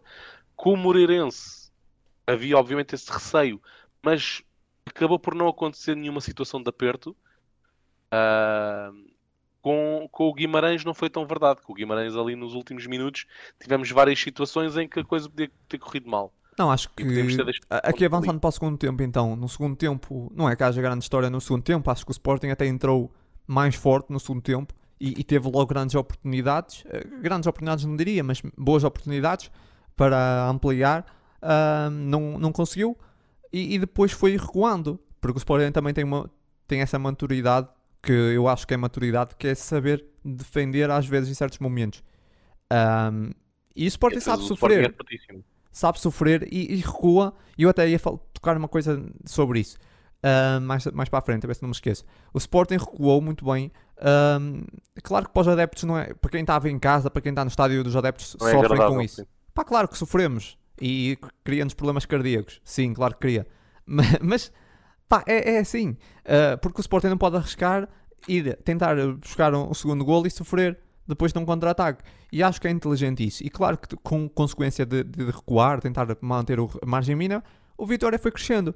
Ah, mas a verdade é que o Vitória, mesmo como depois equilibrou na posse de bola e nos remates por causa disso, por consequência do Sporting ter recuado, mas a verdade é que o Vitória teve dois remates enquadrados. Eu não me lembro de oportunidades tirando aquela de bola parada da primeira parte, não me lembro de uma grande oportunidade do, Vitória. Essa é que é a realidade. Há, O Sporting- uma, há uma do Um, André Almeida, Sim, sim, sim, mas na marca de a penal. verdade, onde é que esteve o Edwards?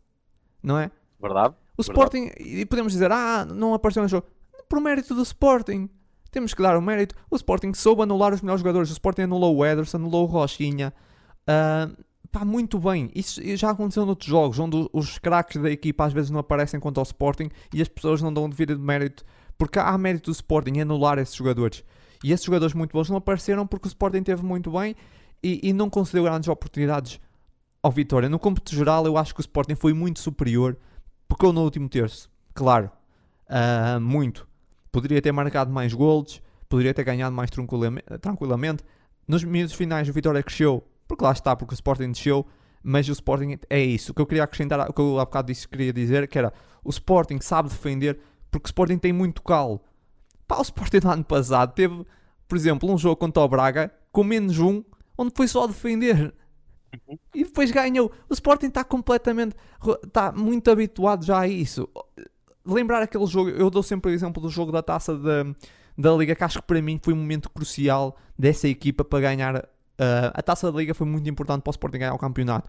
O Sporting enfrentou o Porto num jogo muito difícil, estava a perder um zero, depois deu a volta. Depois vai jogar contra o Braga na final, ganha por um zero, um gol do Porro perto do final da primeira parte e depois Num foi campo- praticamente só campo defender. impraticável, que não dava para lá jogar por causa da chuva, Sim, sim, sim, aquele campo pá, muito duro. Depois foi quase só defender. E mais uma vez, o Sporting sabe, essa equipa sabe aguentar. No ano passado soube sofrer. Essa equipa já está muito habituada a isso. Por isso, eh, essa equipa não treme quando tem que defender. Estão muito habituados. Eles, se for preciso, estão, estão a ganhar por um zero. Têm que descer para defender. Tranquilo, essa equipa não fica nervosa com defender a margem mínima. Não ficam, não tremem. Isso é uma coisa que eu nunca vi. Nunca, nunca vi uma equipa tão tranquila a defender uma margem mínima, sinceramente. E isso é consequência de vários jogos difíceis que eles apanharam ahm, por, esse, por esse trajeto dessa equipa de Ruben Amorim que já criaram essa. pá, já estão, estão habituados. Isso não é nada. Ter que defender uma margem mínima contra o Vitória, tranquilo. E, e, e acho Saem, sempre a jogar de trás, que às vezes me dá um bocadinho de nervos também. pá, há- é, mas claro, mas, mas, nota-se essa, essa, essa calma a jogar. Eu sei à vontade. eh, não sei se queres acrescentar- eh, falar alguma coisa, não falaste de- da segunda parte, acrescentar alguma coisa. A, segunda parte foi, para mim, foi muito semelhante à primeira, no sentido que, a- que a- o jogo, ou a iniciativa do jogo, pertenceu maioritariamente ao Sporting, aqui com um ascendente um bocadinho maior do Guimarães também para, para correr atrás do resultado, como é óbvio. Ah, mas sim, em termos de volume ofensivo, ah, e se as pessoas ver- virem a esta- a estatística do jogo, ah, nota-se perfeitamente que o domínio do jogo pertenceu ao Sporting. Ah, foi um jogo muito parecido ao jogo do, do Moreirense, do Sporting em casa com o Moreirense. Ah, aqui, com o devido respeito ao Moreirense, com um bocadinho mais de caudal do Guimarães, mas que é normal porque, na minha opinião, é, um- é uma equipa superior. Ah, aqui o que me deixa muito satisfeito em relação ao, ao Sporting foi que tanto neste jogo como no jogo do Famalicão, eu acho que é muito complicado nós olharmos para olharmos para, para o jogo e termos um destaque positivo. Eu acho eh, negativo, desculpa. Sim, sim, sim. Acho que não há aquele jogador que, que tu Novamente, olhas e, e vês, pá, consecutivo." foi péssimo. Foi, foi um péssimo jogo e não. Sim, igual Não- ao Famalicão, Vitória Exato. também. Uh, sim, o Sporting já no ano passado teve vários jogos onde eu tive dificuldades em ter destaques negativos, onde não tive vários jogos, e lá está, mais uma mudança de paradigma, porque antes do Ruben Amorim, destaques negativos era um fartote. E depois do Ruben Amorim, é estar aqui, ah, será que há algum destaque negativo? Não há. Às vezes não há.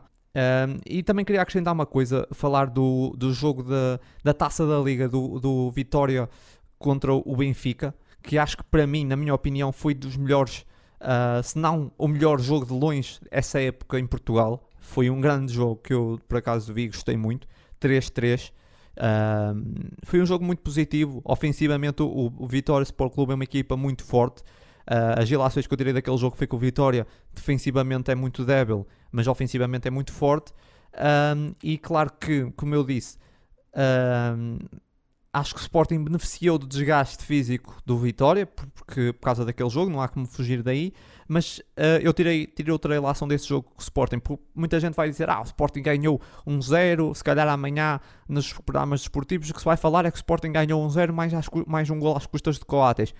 É verdade, só que é preciso sublinhar uma coisa que é essa equipa do Vitória ofensivamente é muito forte, cria muitas oportunidades. Foi o que se viu contra o Benfica. O Sporting não concedeu quase nenhuma. Foi de mérito do Vitória? Se calhar foi algum, mas foi muito mais mérito do Sporting. O não estou a dizer que o Sporting é melhor que o Benfica nem nada disso. A verdade é que o Sporting teve muito bem defensivamente. Ahm, também não conseguiu aproveitar muito as debilidades defensivas do, do Vitória. É verdade também isso. O, o Benfica, por exemplo, marcou 3 golos e podia ter marcado bem mais. O Sporting podia ter aproveitado mais. Mas em compensação, defensivamente foi muito melhor ahm, e anulou as armas do Vitória que o Vitória def- defende muito bem. Joga muito bem ofensivamente. Eu gosto muito, já disse. Gosto muito do Pepa. Grande treinador. Ahm, até acho completamente, até vou dizer isso. Tinha aqui até meio para meter, não sabia se ia falar ou não, mas vou aproveitar, ligar aqui e fazer ponto. Que completamente descabido a seguir a um jogo do Sporting, ah, de Vitória Sporting, ah, no estádio José Alvalade, na flash interview, Benfica. um, mas um jornalista decide perguntar ao Pepa o que é que ele acha É de, de uma é proposta para outro clube, no caso para o Benfica. Pá, acho que não tem cabimento nenhum. Acho É que já não é a sim. primeira vez que isso acontece, acho que é completamente ridículo. No ano passado passaram as conferências todas a perguntar ao Juan Amorim sobre coisas do Benfica, quando o Sporting nem tinha jogado contra o Benfica, não faz sentido nenhum. Ah, acho que a Sport TV beneficia de uma coisa que é te- controla o monopólio do futebol português e não tem concorrência nenhuma, nem nunca vai ter, porque tem, tem aquilo tudo na mão. Ah, não há concorrência nenhuma com o Sport TV, por isso faz essas brincadeiras que são ridículas. Eu, eu lembro que estava a ver a flash interview, ouvi aquela pergunta, até sinceramente fiquei, pá, fiquei espantado. Como é que é possível um jornalista profissional ah, pá, pensar em perguntar isso e não, não se perguntar a ele mesmo, será que devo perguntar isso? Será que, que é o momento? E ainda é mais grave. O jornalista pergunta-lhe uma vez, o Pepa elegantemente consegue Sim, eh, sim, sim. a desviar-se da pergunta. Desviar-se, neste caso, no bom sentido. Acho que ele esteve muito bem.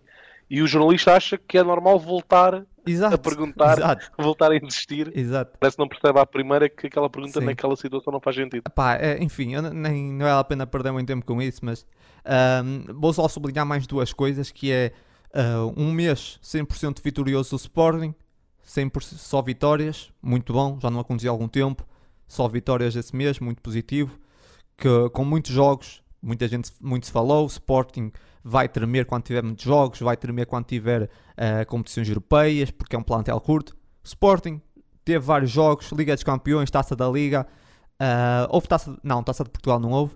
Ahm, teve vários jogos, rodou a equipa, ganhou. Não podemos falar da qualidade dos jogos. Sim, não jogou muito bem, não interessa, ganhou, é o que importa. O, o Sporting, o Sporting também ia tremer quando os adeptos voltassem ao estádio. Exato. Enfim, Não, mas isso já passou. Eu já o dei, ora, Sporting, tem- o Sporting, aí- como é óbvio, o Sporting, como é óbvio, vai empatar e vai perder jogos ao longo da claro época. que vai, claro que vai. Todas as Mas- equipas perdem, não é? Até o Bayern perdeu momento. no outro dia. Exatamente. Uh, todas as equipas perdem e é normal e isso é, é perfeitamente. O, o Sporting vai, vai perder, óbvio, mas esse mês foi um mês carregado, o Sporting muito bem e rodou a equipa em vários momentos.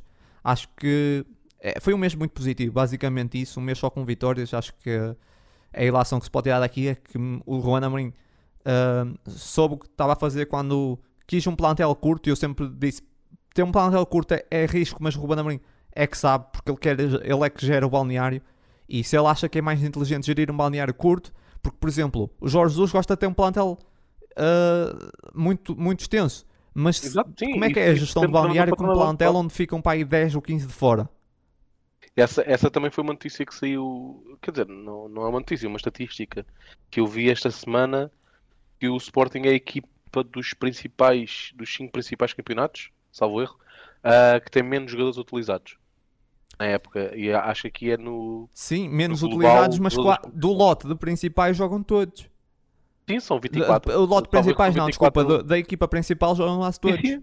Tipo, Ah, eu, acho, eu acho que o número apresentado eram 24 jogadores, que deve ser o, o plantel principal inteiro. O único, uh, é assim, mesmo assim, já jogou. uh, Eu ia dizer, o Virgínia já jogou, o Haddad já jogou. Podemos dizer o André. Paulo não jogou, mas o André Paulo está mais equipa B. Uh, todos já jogaram. Todos já jogaram. Sinceramente, acho que até, até o Esteves já jogou.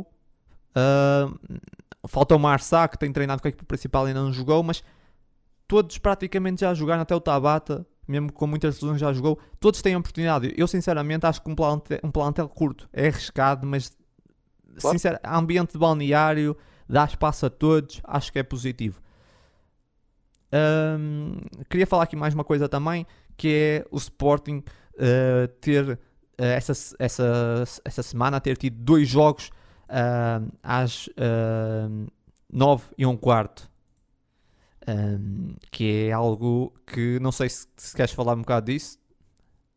Ah, sim, eu queria realçar principalmente dois pontos. Ahm, o primeiro é, acho que não faz sentido, até pela, pelos jogos que aconteceram ontem, na minha opinião, faria. E, e aqui o, o que me chateia mais neste tema é que vê-se claramente que a definição dos horários não tem em conta o bem-estar dos adeptos. Nem, nem estou a falar das equipas, porque acaba por ser um pouco indiferente.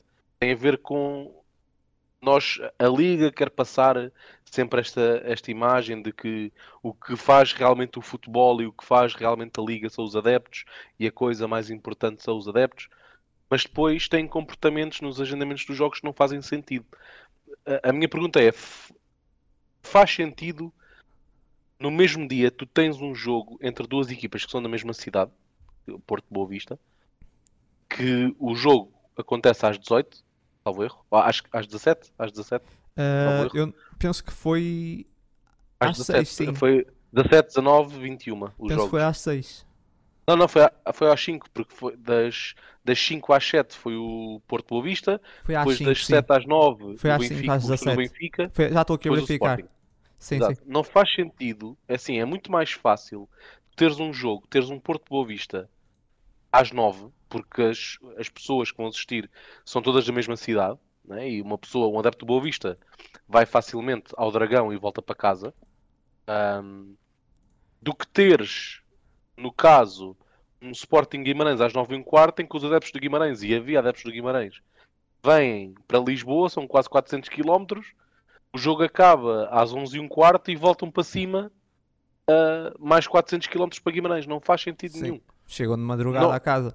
Claro, faria muito mais sentido o jogo do Sporting ter sido às 5 da tarde, o do Benfica, como são equipas também próximas, aquela hora faria sentido, às 7, e fazia-se o Porto Boa Vista às 9 h quarto. Haveria uma diferença assim tão grande em termos de patrocinadores? Eu acho que às 9 h quarto acho que é absurdo.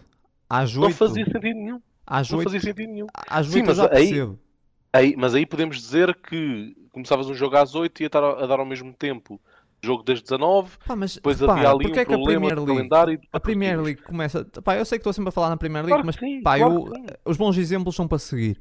E, e a Premier League começa ao meio-dia e meia, acaba às 5 e meia. Claro, mas, mas aí, aí vamos chegar ao segundo ponto. Mas a, a, no sábado, resposta, num domingo, quer em dizer. Resposta, em resposta à tua pergunta, uh, eu estou só a tentar mexer o mínimo possível uh, naquilo que é o status quo em Portugal. Porque eu nunca é vi um jogo depois das 8 haver, na Inglaterra. Certo, mas não haver dois jogos em simultâneo, principalmente dois jogos dos três grandes, eu percebo que em termos de patrocinadores, em termos de audiências, uh, não faz sentido haver dois jogos em simultâneo. Eu estou só aqui a tentar mudar o mínimo que é, trocamos, os, os adeptos que têm que fazer 400 km podem fazê-los de manhã, o jogo acabava por volta das 7 h quarto, 7 e meia, e chegavam e voltavam para casa a essa hora, em vez de estar a voltar às 11 e meia da noite. Não faz sentido, era só trocar um jogo pelo outro. Uh, e aqui eu depois ia desembocar no segundo ponto que tem precisamente a ver com a Premier League, uh, e ainda bem que tocaste nesse ponto, porque eu estou capaz de apostar no próximo, na próxima época nós vamos ter jogos, e particularmente jogos dos três grandes, uh, ali uma da tarde, duas da tarde, três da tarde. Não Porquê? acredito, já ouço falar disso há muito tempo. Eu, eu, vou, eu, eu, vou, eu vou te explicar porque é que eu acho isto e posso estar completamente errado. Hum. Eu acho isto por uma razão muito simples. A Premier League na próxima época vai passar a dar na Eleven, vai passar a ser transmitida pela Eleven. Uh, sim, sim, a sim, Sport é TV, a Sport TV vai passar a ter, em termos de futebol, vai passar a ter só a Liga Portuguesa e a Liga Italiana. Vai ter eu acho que em termos 1, de audiências. Sim, sim, eu estou a falar em termos de futebol. Sim, sim, sim, sim. sim. Eu, eu acho que não, não tenho os números do meu lado, mas estou capaz de apostar que há mais gente a ver a Premier League em Portugal que a Liga Italiana, ainda para mais. Para o Ronaldo já não Sim, está lá, claramente. está na eu, Premier League. Eu, por exemplo, nunca mais vi Liga, desde que, a Série A desde que o Cristiano saiu. Digo... Exatamente.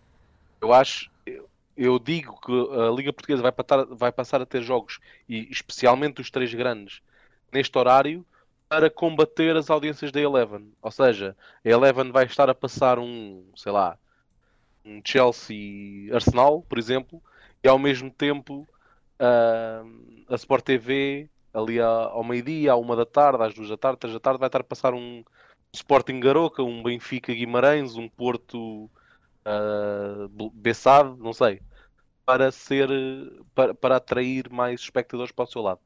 O que seria, a meu ver, seria espetacular ter jogos a essa hora. Uh, eu não me lembro de haver jogos uh, do Sporting a essa hora. Eu lembro-me de um jogo lembro... do Sporting às 3. É o mais cedo que me lembro. Sim, mas é uma coisa muito esporádica, não é? Sim, Acontece sim, uma sim, vez em não sei quantos anos. Mas Eu- é, é curioso eu- que é os clubes pequenos jogam mais cedo. Quanto maior for o clube em Portugal, mais tarde joga. Será que querem que fiquem Ao em casa time. a ver? Estás a ver? Ao Parece não, que às eu- vezes a sim. ideia é que fiquem em casa. É Ao tipo, prime time, ao prime time.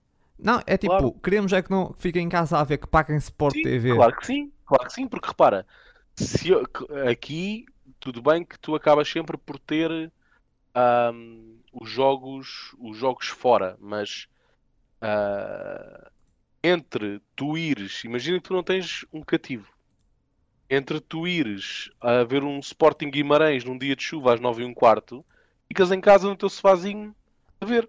Claro. É muito mais confortável, Sim, entre sim, aspas. sim. Sim, mas pronto, não é segredo para ninguém que em Portugal se promove muito mais o futebol ah, no E, e sofá sejamos honestos, tu assinas a Sport na TV, bancada.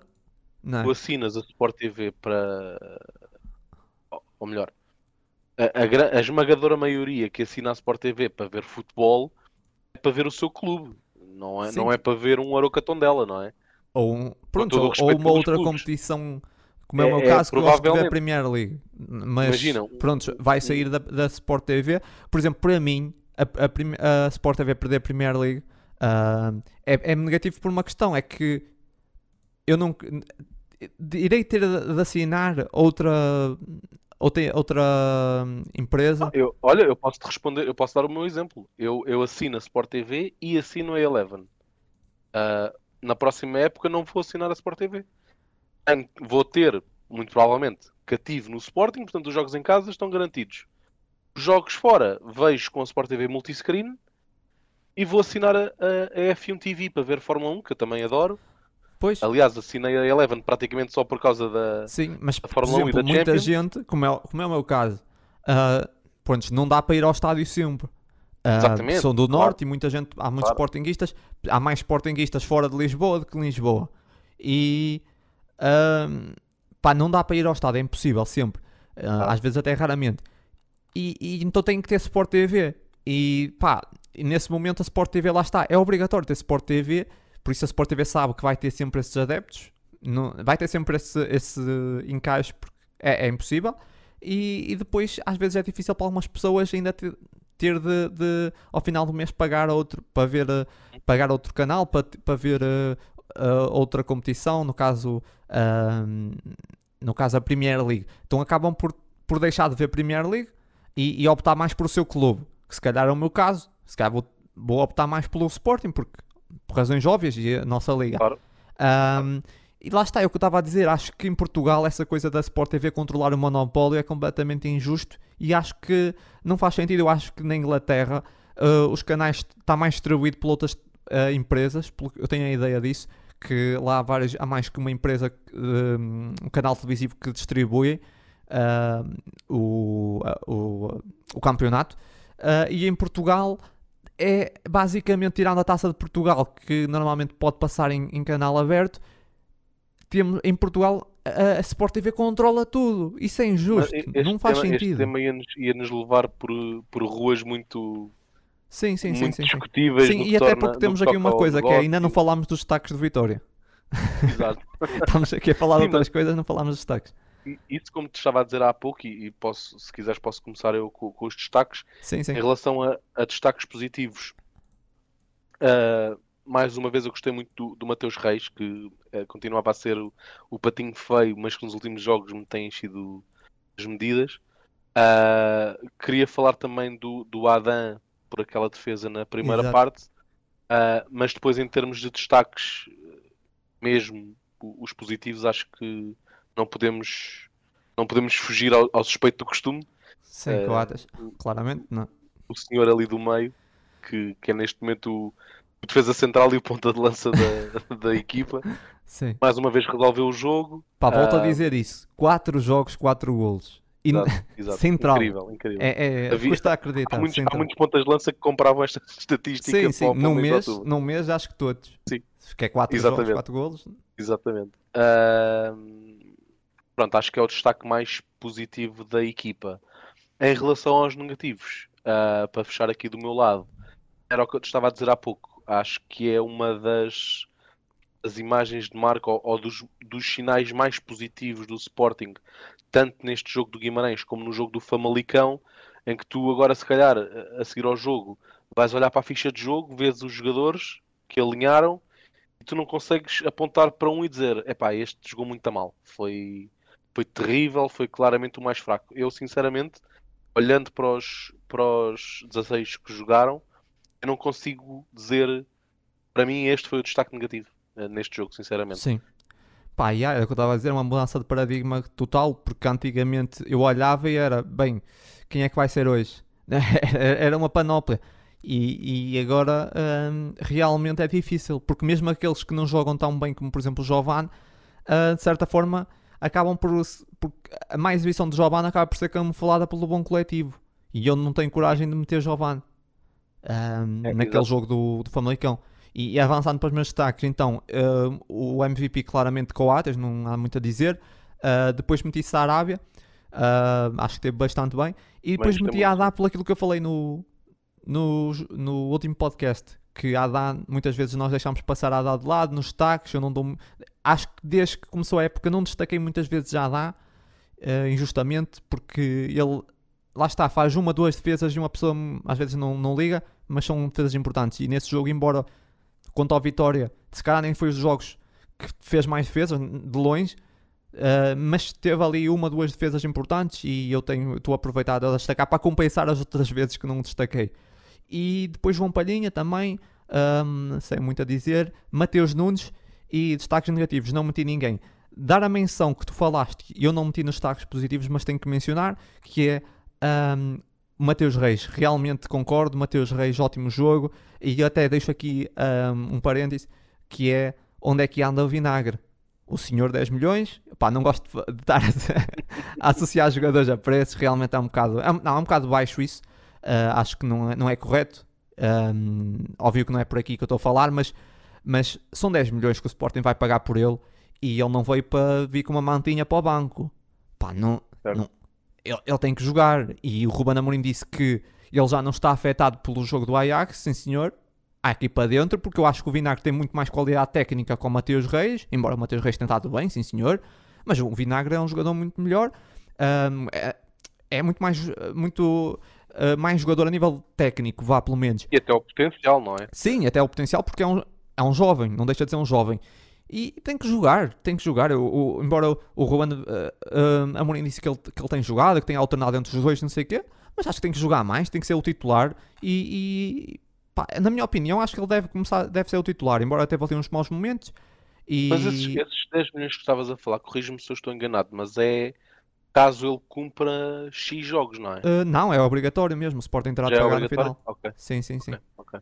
Por isso é que eu estou a dizer, é que ele tem, por isso é que para mim ele tem que rentabilizar, pelo menos esportivamente, para compensar. Sim. É assim, claro que vindo, um jogador que veio por 50% por 10 milhões um, tinha de ser um, um, um extremo, uh, desculpa, um extremo não, um lateral, uh, um ala, no caso, uh, de topo mundial. Claro, e ele não, e ele não é, não é o Mateus Nunes e não, nunca, vai, nunca vai chegar àquele nível que os adeptos vão ficar realmente valeu 10 milhões. Isso ele nunca vai conseguir fazer. Eu tenho a ser, infelizmente, acho eu, espero que ele não, pode ser, ser que, me, que, que me cale, mas eu acho que não. Um, os adeptos nunca vão ficar satisfeitos porque 10 milhões realmente é, é um valor uh, muito grande uh, por um lateral, mas tem que, tem que rentabilizar mais esportivamente, tem que jogar. Eu, eu acho que ele veio para jogar e, e não foi para estar no banco a ver o, o Mateus claro. Reis. Embora o Mateus Reis tenha dado bem, mas como eu digo, acho que o Vinagre tem mais potencial, tem, tem, que, tem que assumir. Uh, basicamente é isso, não tem a, a, ver com o valor, até eu falei aqui um bocado e não gosto muito disso. Por exemplo, pegar por exemplo, nos 16 milhões pelo Paulinho, que não marca gols, pá, acho que isso aí é completamente ridículo. O, os jogadores valem aquilo que os clubes pagam e os jogadores também não têm culpa. Uh, dos empresários, nem do, do, clube que pagou. O Vinagre não tem culpa que o Sporting pagou 10 milhões por ele. Uh, só que realmente acho que o Vinagre veio para ser titular e, e não faz sentido não faz sentido estar, estar sempre no banco, tem estado sempre no banco e eu até aceitei depois do jogo com o Ajax ele ter ficado abatido, mas já passou bastante tempo e está na hora de começar a, a assumir, porque acho que ele é melhor e acho que o Sporting fica melhor com ele a, a titular, sinceramente. Com ele, bem. Um, e, e, falar de outro jogador também, uh, para terminar aqui nesse esse capítulo, para fechar essa, para fechar isso, do, do jogo com Vitória, falar do, do, do, do Gonçalo Inácio. Eu tenho uma coisa para, para dizer do Gonçalo Inácio muito rápido, que acho que ele teve bem, ele tem, tem jogado bastante bem, sempre uns jogos discretos, não é? Não dá muito nas vistas, mas, mas cumpre. Um, e é um jogador que nós olhamos e, e se olharmos bem, começamos a pensar um, como é que ele tem tão pouco marketing, não é? Tipo, será que se ele tivesse noutro clube enchia capas e já estava avaliado em 100 milhões? Eu acho que nem há, nem há dúvidas, não é? É, é, essa, é isso que, lá está, é isso que eu deixo no ar, porque o Gonçalo Inácio é um jogador incrível, é um jogador incrível. Ele, ele tem 20 anos, se não estou em erro, uh, entrou com 19. Um, é um centralão, é um jogador com uma maturidade incrível. Uh, para mim, ele, ele, eu já disse isso, eu acho que eu gosto de comp comparar um pouco com o Ruban Dias, que é um jogador que tinha muita maturidade, com 20 anos já apresentava muita maturidade, e eu vejo um bocadinho Gonçalo Inácio, vejo um bocadinho de Ruban Dias, e, e, espero que ele faça uma carreira assim também bastante longa no Sporting, como o Ruban Dias fez no Benfica. Um, e, Aqui o Inácio ainda com a o fator que ainda dificulta mais que é jogar com o pé trocado, Sim, é? que e... joga do lado direito. Exato. E nota-se às vezes quando o, o Sporting tenta sair muito uh, a jogar a sair de trás e nota-se que aquela abordagem dele não é, não é natural no sentido que ele tem que se virar um pouco ao contrário para ter o pé esquerdo, não é? para, para conseguir jogar a bola. E é, é de facto incrível, uh, já, fal, já falei disso, creio eu, há duas semanas, que sem dúvida alguma para mim é o, é o segundo melhor central do Sporting, mesmo em termos defensivos, não tenho qualquer dúvida. E está ali, ou eu gostava que estivesse ali, um central para muitos anos, uh, o herdeiro da, da braçadeira, quando o Coates sair. Uh, era, o meu desejo era ter ali aquele, aquele jogador formado na casa durante largos anos. Uh, percebo que vai ser muito complicado segurá-lo, dada a qualidade que ele já demonstra hoje em dia, um, mas era, era, era algo que eu gostava de ver. Acho que é completamente possível o Sporting segurá-lo até aos um, 24, 25 anos. Uh, é um defesa central, um, tem uma cláusula tem, tem alta. carreiras mais longas também, não é? Sim, e, e, não é só isso. Eu acho que hoje em dia os jovens, um, lá está, aparecem cedo e começam a, a querer sair muito cedo. E, e, muitas vezes nós vemos jogadores como Bruno Fernandes, Palhinha, que chegam ao, estão a, atingem aquele momento certo aos 26, 27 anos. Ainda têm muito tempo pela frente. Uhum. Um, e os jogadores, às vezes aos 20 e poucos anos, já querem sair. Porquê é que não fica, por exemplo, porquê é que. Uh, também às vezes a culpa é da comunicação social. Por exemplo, porquê é que o Pote, que tem 22 anos, não estou em erro, não é? Por aí, sim. Um, por aí. Porquê é que ele não pode ficar no Sporting um, até aos 25? Exato. Não tem muito tempo depois por... para continuar. Por mim pode, por mim pode. Não, mas parece que pela comunicação social não percebo, pode. Ele tem 23, percebo. desculpa, ele estava aqui a ver, ele tem 23. Não, mas a comunicação social parece que não pode. Parece que tem que sair já, parece que é já capas de jornal associado ao Man United, a Liverpool. Pá, deixa, ainda é tão novo, ainda, aos 25 anos, 26, ainda tem uma carreira muito longa pela frente e vai ser muito mais bem preparado. E quem diz o pote, digo também Gonçalo Inácio, digo Mateus Nunes. Claro que no meio há jogadores que têm que sair para dar encaixe financeiro, óbvio. Mas muitos desses podem ficar, podem ficar vários anos. o Pedro Porro tem 22, podia ficar até aos 26, 25. E, e ainda sair ainda tinha muito tempo. Porque eu vejo, às vezes há jogadores que saem, lá está, muito cedo uh, e depois não vão preparados. Aliás, é? podemos, temos vários casos no Sporting, já de há 20 ou mais anos, que que, que aconteceu isso. Podemos andar muito tempo para trás e pensar em Quaresma, uh, Simão, Ilori. Os casos, os casos mais clássicos. N. Mas a, a, formação do Sporting tem sido muito assim. O Sporting lança um jogador, uh, o Cristiano Ronaldo é um, é um, exemplo, faz alguns jogos, equipa B, equipa principal, sai. Pá, porque é que não podem rentabilizá-lo mais esportiva, tirar mais esportivamente dele? Eh, deixar o jogador crescer mais. Eu sei que muitas vezes também o próprio jogador também pá, é impaciente, uh, mas às vezes um bom empresário também ajuda, não é? Porque muitas vezes os empresários querem, percebem que têm ali uma proposta, podem fazer um bom encaixe financeiro no momento e não deixam escapar, não têm medo também de, de que depois num, no futuro, sei lá, o jogador pode se lesionar e, e já não e perdem Acho aquela oportunidade. o exemplo é? mais gritante desse caso estás a dizer é o Bruma, por exemplo, foi claramente empurrado para fora Sim. pelo, pelo agente. Ah pá, o caso mais positivo de uma gestão de carreira é o caso do Bruno Fernandes, embora não seja formado no Sporting, é o jogador que para mim sai no momento certo. Sai quando tem de sair. Porquê é que ele grau agora está a destruir no, no Man United? Porque ele teve até o momento certo. Foi passo a passo. Exato. Começou Ele foi com, foi com hum, 25, 26 anos, se não estou em erro.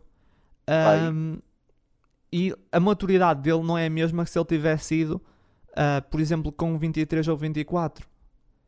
E o Bruno Fernandes, isto pode ser quase uma heresia, um sportinguista dizer isto, mas o Bruno Fernandes, para mim, foi uma surpresa enorme o sucesso que ele teve no, no United. Olha, para mim não foi, Não sou tá sincero. Para mim, eu estou-te a ser o mais honesto possível. Eu não pensei, Sim, sim, pensei sim, que ele tivesse algum tipo de impacto, como é óbvio. Sim. Não Ah, pensei que claro- fosse tanto Claro impacto que, claro que foi acima, claro que foi, ainda, ainda conseguiu superar mais as minhas Exato. expectativas. Óbvio, óbvio que sim, não vou, não vou dizer, não, estava à espera que ele chegasse e assumisse e. Não, isso, isso não, mas, mas esperava que ele chegasse e realmente tivesse impacto, óbvio, porque.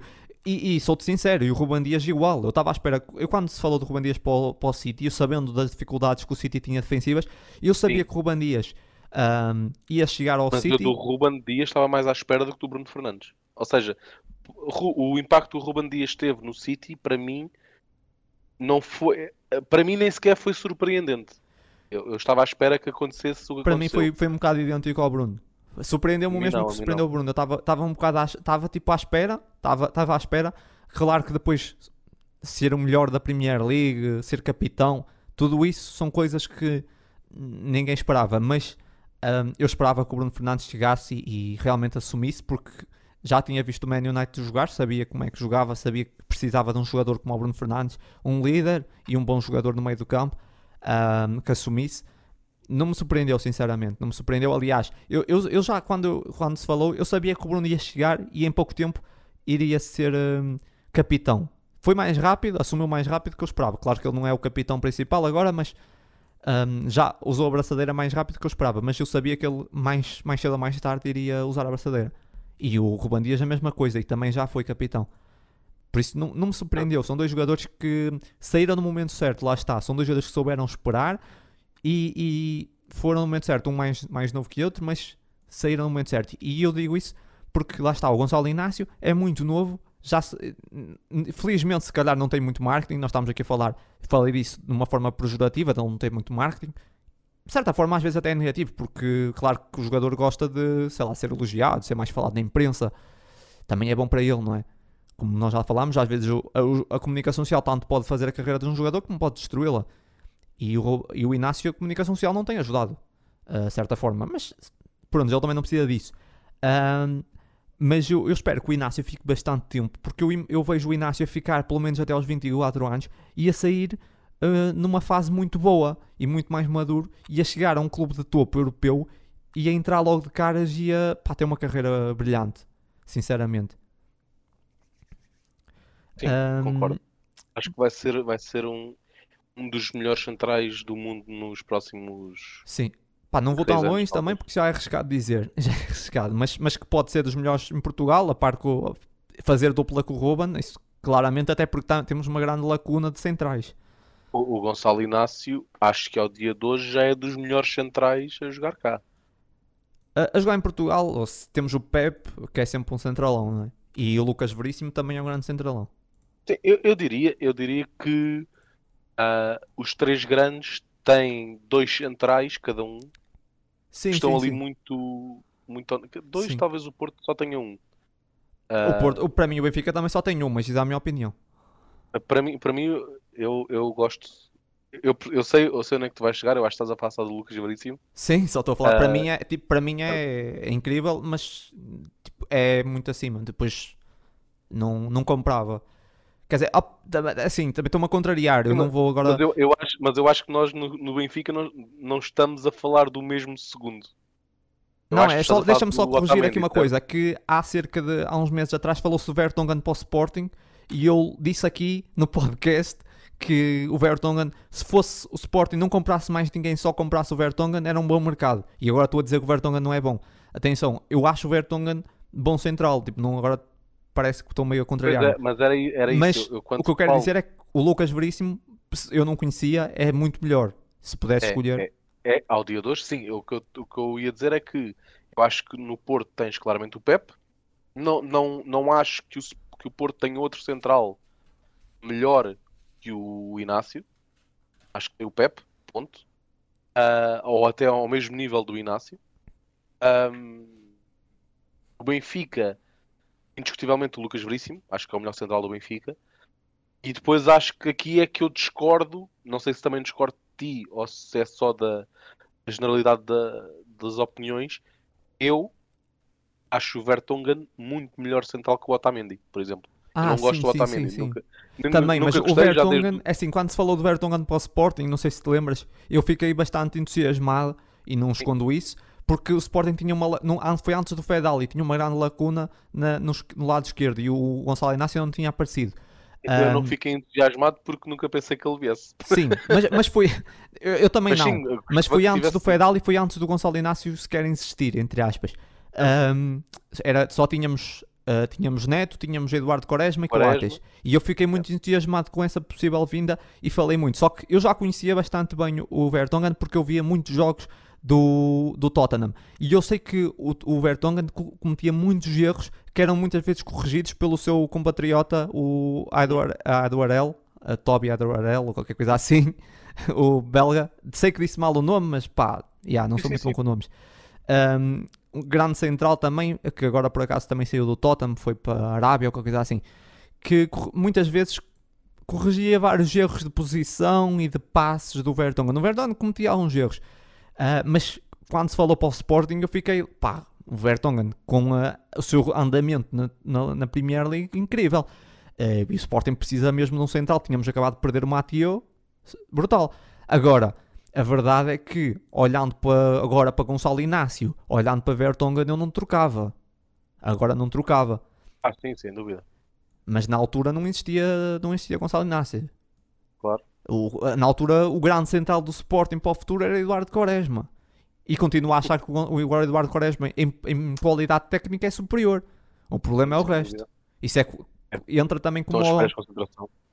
é, é um bocado como o, o Gonçalo Plata e o Joelson. Quer dizer, têm dotados ta- tecnicamente, são muito acima do- da média, mas às vezes não basta, não é? Não sei se concordas comigo, mas. Concordo inteiramente. Então vamos avançar aqui para ahm, ah, falar das 5 substituições, já que estamos aqui a falar desses outros temas, falar das 5 substituições, que em princípio ah, poderão ser permanentes. Claro que agora está um bocado na mão das federações decidir se vão ser permanentes ou não. E, e antes de, de deixar falar, eu vou dar a minha opinião, que é, é rápida, acho eu, se calhar não é. Mas ahm, quando se falou disso das 5 substituições, pá, houve muita coisa que muita gente criticou porque vai beneficiar os clubes mais fortes, porque ahm, vai separar muitas vezes o jogo. Depois disso aí foi logo ah, colocado de lado, até porque o jogo só pode parar três vezes, por isso o tempo útil mantém o mesmo.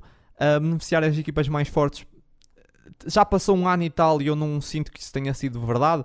Ah, se formos por esse sentido de beneficiar as equipas mais fortes porque têm plantéis mais tensos, acredito que beneficiam na mesma as três substituições, porque também tens melhores jogadores no banco, com três, para isso tiravas as substituições, aí já não beneficiavas mais fortes.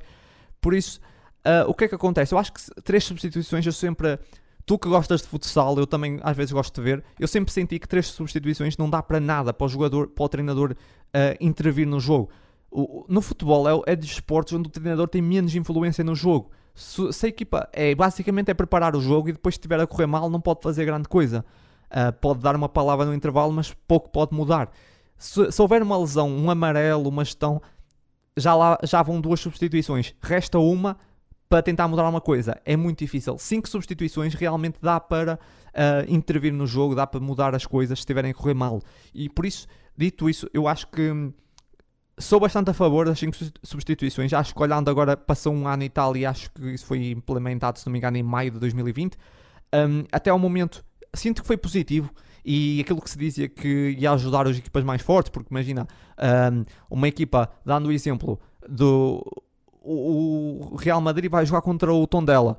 Pá, o Tondela até entra bem e, e surpreende e marca cedo. Mas o Real Madrid pode fazer 5 substituições, tem 5 craques no banco, mete, começam a fazer cada vez mais pressão e dão a volta. Isso na teoria até é verdade, só que nós vemos na prática isso não é bem assim, porque o Real Madrid, por exemplo, foi jogar contra o Sheriff um, e, e, perdeu 2-1, se não me engano. É verdade, se calhar se o jogo tivesse mais 30 minutos, davam a volta, talvez. Mas, ou seja, as 5 substituições não, impede, não impedem que haja uh, essas surpresas no marcador, quando equipas, equipas mais fracas, quando equipas mais, mais fortes, com mais argumentos. Um, e, e, lá está, eu acho que o fator mais importante para manter os, as 5 substituições é mesmo um, o facto do treinador ter mais poder interventivo. Qual é a, a, tua opinião sobre isso? Eu não podia estar mais de acordo com, contigo. Eu sou defensor manter as 5 substituições para sempre. Eu até falaste no caso do futsal, eu até vou um pouco mais longe. Achei que para já ainda é utópico. Uh, até vou mais longe e, e, não descartaria substituições ilimitadas na mesma, da mesma forma que é feita a substituição no futsal. Ah, Ou seja, o jogo não para, o tempo para. O entra e sai. Aí o tempo para. Não, não, mas neste caso o tempo não parava. Imagina, uma bola fora, há um lançamento, ah, sai um okay, jogador okay, entra okay. outro. Mas, sim, mas sim, lá sim. está, uh, percebo que não, não acredito que isso vá acontecer e a acontecer estamos ainda muito, muito longe disso. Uh, portanto, falando do que temos, que são as 5 substituições, eu sou totalmente a favor.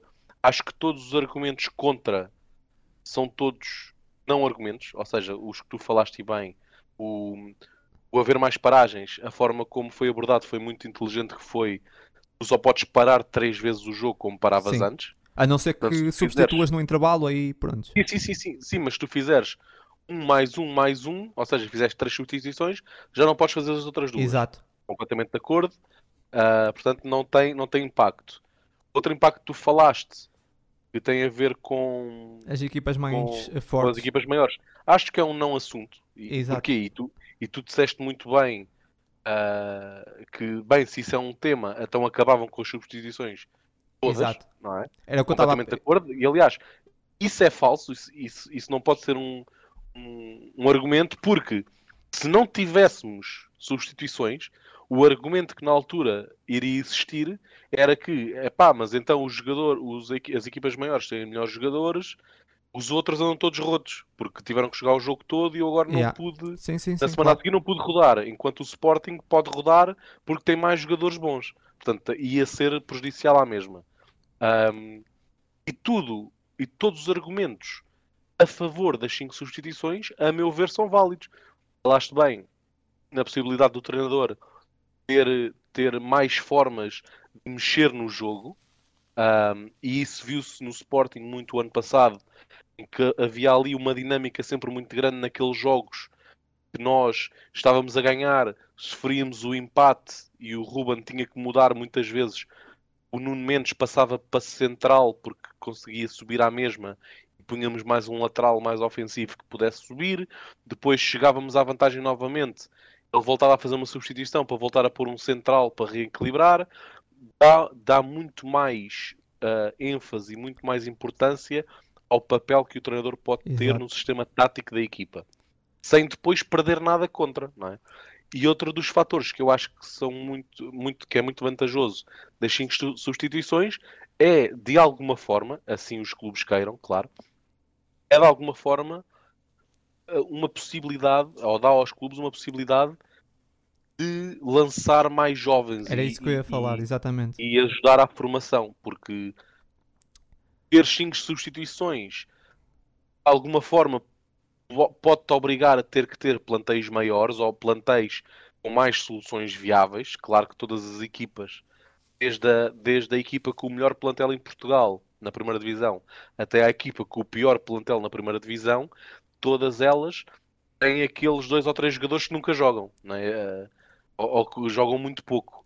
E se calhar havendo cinco substituições, eu em vez de ir buscar um jogador lá fora de qualidade um bocado duvidosa, pá, vou pôr aqui um miúdo da formação e que se calhar até, se tudo correr bem, até dá jogador. Portanto, é um dinamismo muito maior para, para a formação. Portanto, sim, sem dúvida alguma, eu mantinha, mantinha as 5 substituições, até lá está outro, outro, outro argumento que tu deste que eu concordo. Acontecia muito antigamente uma lesão, já depois do, do, clube ter feito as três substituições, haver às vezes uma expulsão de um guarda-redes num penalti ou coisa que o valha, eu já não podia pôr o guarda-redes suplente e agora tenho ali a quinta, se guardei Exato. a quarta ou quinta substituição, posso pôr. Uh, eu, aí, eu aí concordo, eu acho, que, eu acho que isso se deve manter. Eu sei que na altura, isto, esta medida obviamente foi, foi devido à Covid, né? depois no regresso sim, sim, sim, sim. dos campeonatos, de... os jogadores estavam em baixo de forma. Na altura falou-se de manter as cinco substituições no mínimo dos mínimos até ao Mundial do ano que vem. Sim. É até ao uh... final desse ano, por isso é que já está a falar, Exato. porque vai acabar esse ano, mas para competições internacionais até o uh, Mundial do Qatar. Ok, ok. Mas sim, eu sou a favor, sem dúvida, de manter, sim. de passar a ser 5 substituições em vez de 3. Eu creio que na Premier League já voltou a ser só 3. Uh, ah, não uh, tenho ideia. Mas lá está, como estavas a dizer, como estavas a dizer, é, é algo que depois vai Até porque eu vi os treinadores da Premier League, alguns bastantes eram a favor de manter, por isso não parece-me estranho. Eu tenho ideia, posso dar aqui uma olhada rápida aos jogos assim uh, por alto. Eu vejo, no instante.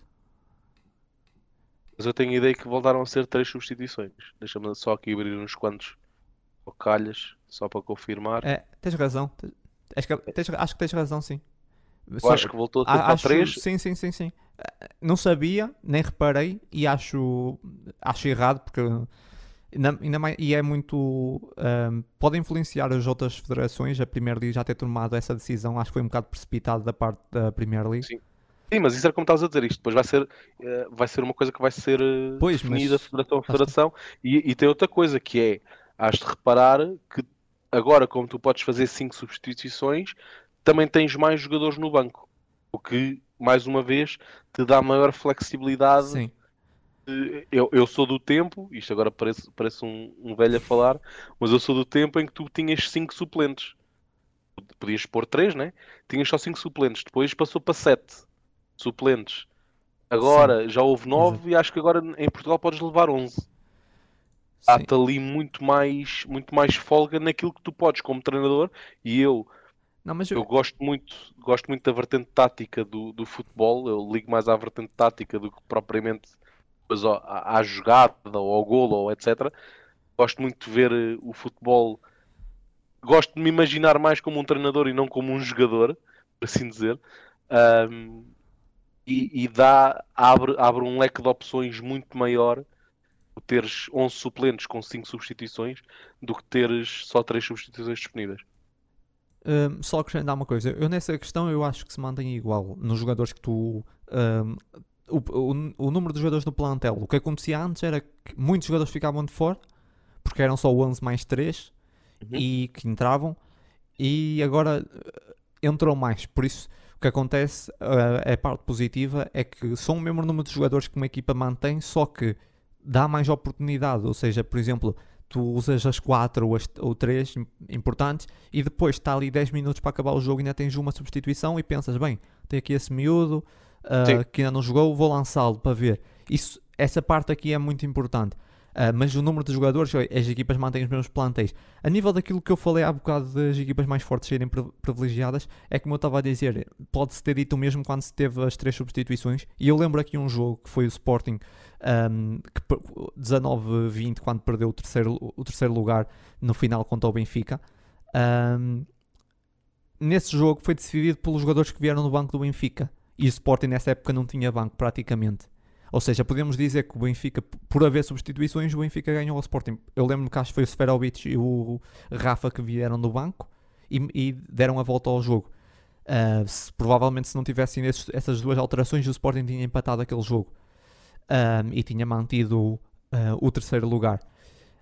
Um, por isso, as, as, substituições de facto uh, acabam por privilegiar as equipas que têm plantéis melhores, óbvio, mas isso as três também privilegiam, por isso ah, para isso acabavas, acabavas com as substituições.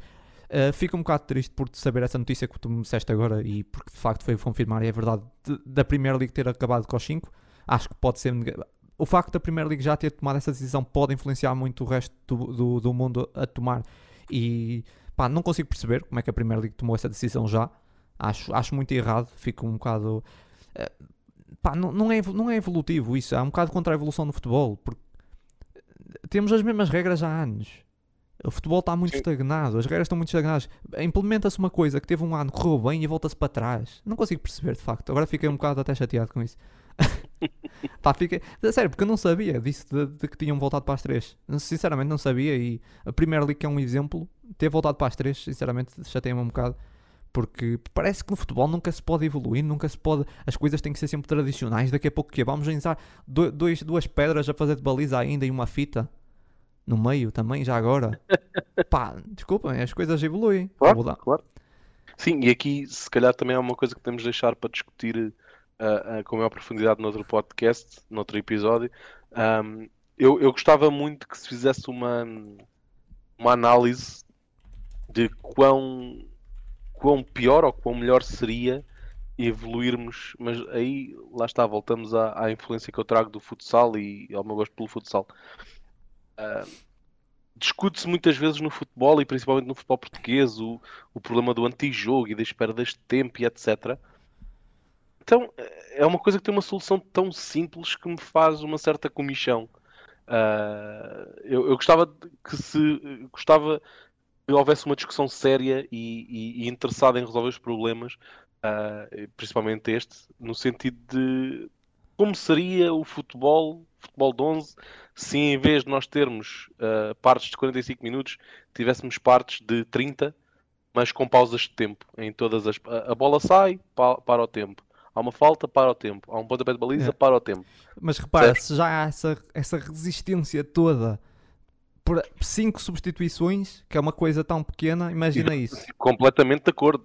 Por isso é que eu te falei até de não sei até que ponto não faria sentido as substituições, as substituições ilimitadas e digo-te que pelo menos ao dia de hoje é completamente utópico estar Ah, é a falar completamente. disto. É, no futebol, lá está, como eu estou a dizer, por isso é que pá, eu acho que as coisas devem evoluir para andar para a frente, deve-se deve-se evoluir. ahm, E eu gosto bastante de futebol e sinto que o futebol está muito estagnado. O futebol, o futebol é, é, é muito complicado de mudar eh, regras e os últimos anos foram muito diferentes daquilo que vinham a ser as últimas décadas do futebol. Nós tivemos mudanças enormes ah, em coisas estruturais do futebol e ainda bem que eu acho que vieram todas trazer ah, benefícios. Falo do VAR, falo das cinco substituições, falo da, da tecnologia da linha de golo.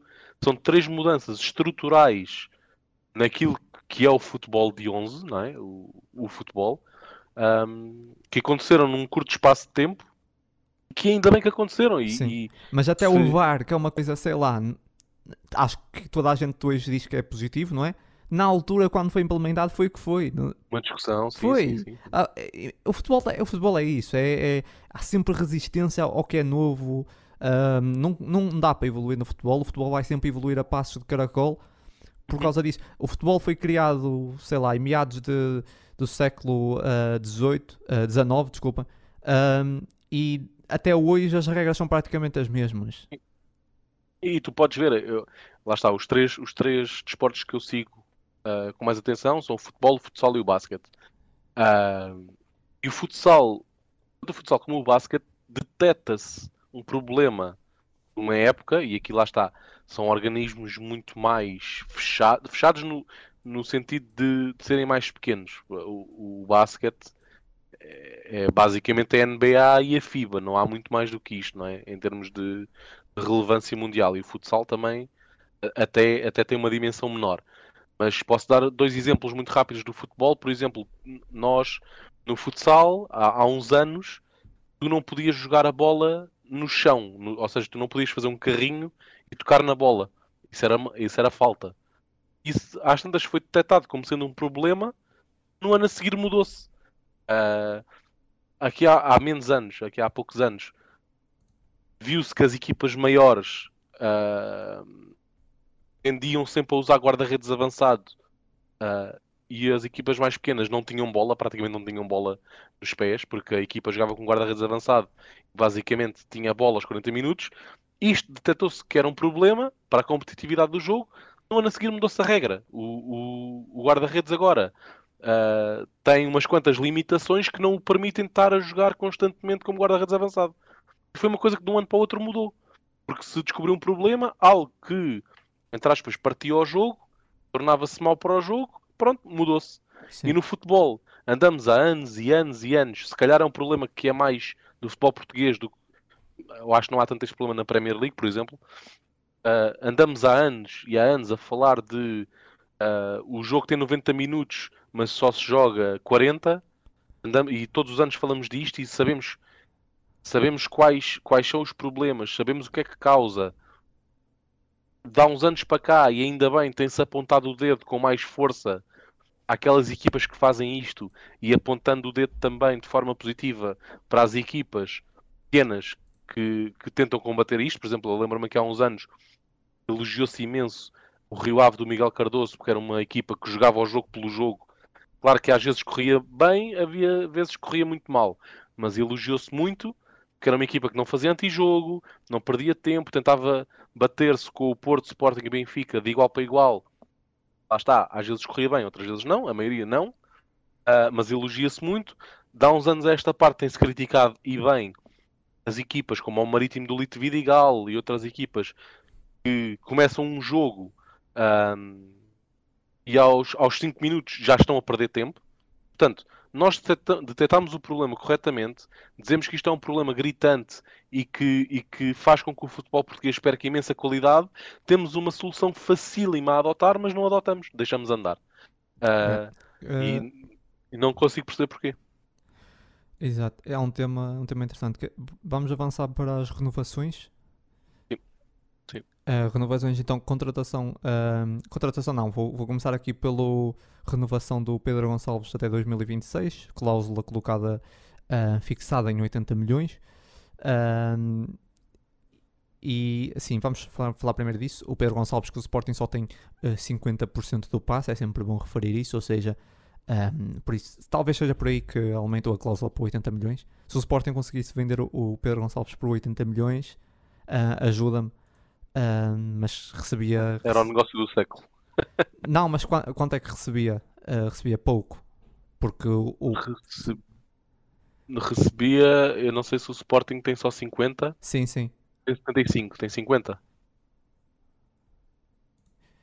ah, sim, sim, sim, sim, tem 50.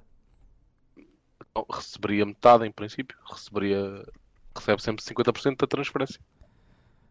Uh, Sim, eu estava a perguntar porque eu sou mau a matemática, por isso estava a lançar para ti. Estava, estava a lançar. Desculpa. Não, é assim, eh, se vender por 80 milhões, receberia 40. Sim, sim, sim, sim, sim. exato. À parte, à sim, parte... eu lancei para cima de ti porque yeah, não queria já chegar a fazer contas. Certo. Uh, por isso é que estava aqui. Uh, não, certo. mas, mas uh... o que eu quero dizer com isso é que imagina, 80 milhões seria hum, realmente, a, como disseste, a venda do século. E, mas é, aí, pronto, recebia então 40 milhões. Uh, mas eu não acredito que aconteça. Acredito ah, que, acredito que o Pedro Gonçalves no máximo 40 e o Sporting aí recebia 20. Uh, eu, eu, eu, em relação ao Pedro Gonçalves, até tenho mais curiosidade em saber até que ponto é possível comprar a totalidade. Não, não vai acontecer. Quanto? Não vai acontecer. Não vai. O Famalicão nesse momento já não, já não já, já, porque tens que ver que o Famalicão nesse momento já percebeu que tem ali uma mina. Claro, claro. Tipo, e já, já, já, já, já definiu que não, não vai vender, porque sabe que o Sporting, só se o Sporting fizer também uma. Fizer aqui uma Mas volta não ficou, ilegal não também, como, como, fizeram o Sporting fazer o mesmo que o Inter fez ao Sporting.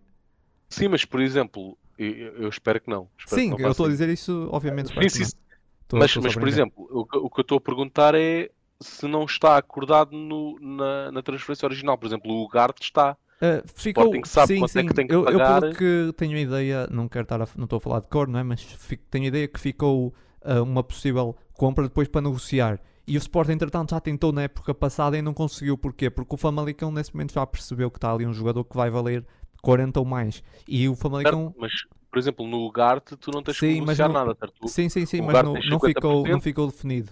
Era para depois certo. negociar e o, o, Sporting agora não vai conseguir. Ou seja, nesse momento o Famalicão já vai reservar 50%, não há hipótese. Claro. Por isso, o Sporting vai ter que fazer uma, mesmo que venda por 40 milhões, que é uma venda muito boa, vai só ter 20, o que seria pouco, mas pronto, é o que é. Muito rendimento desportivo que tirou do jogador e isso acaba por ser mais positivo.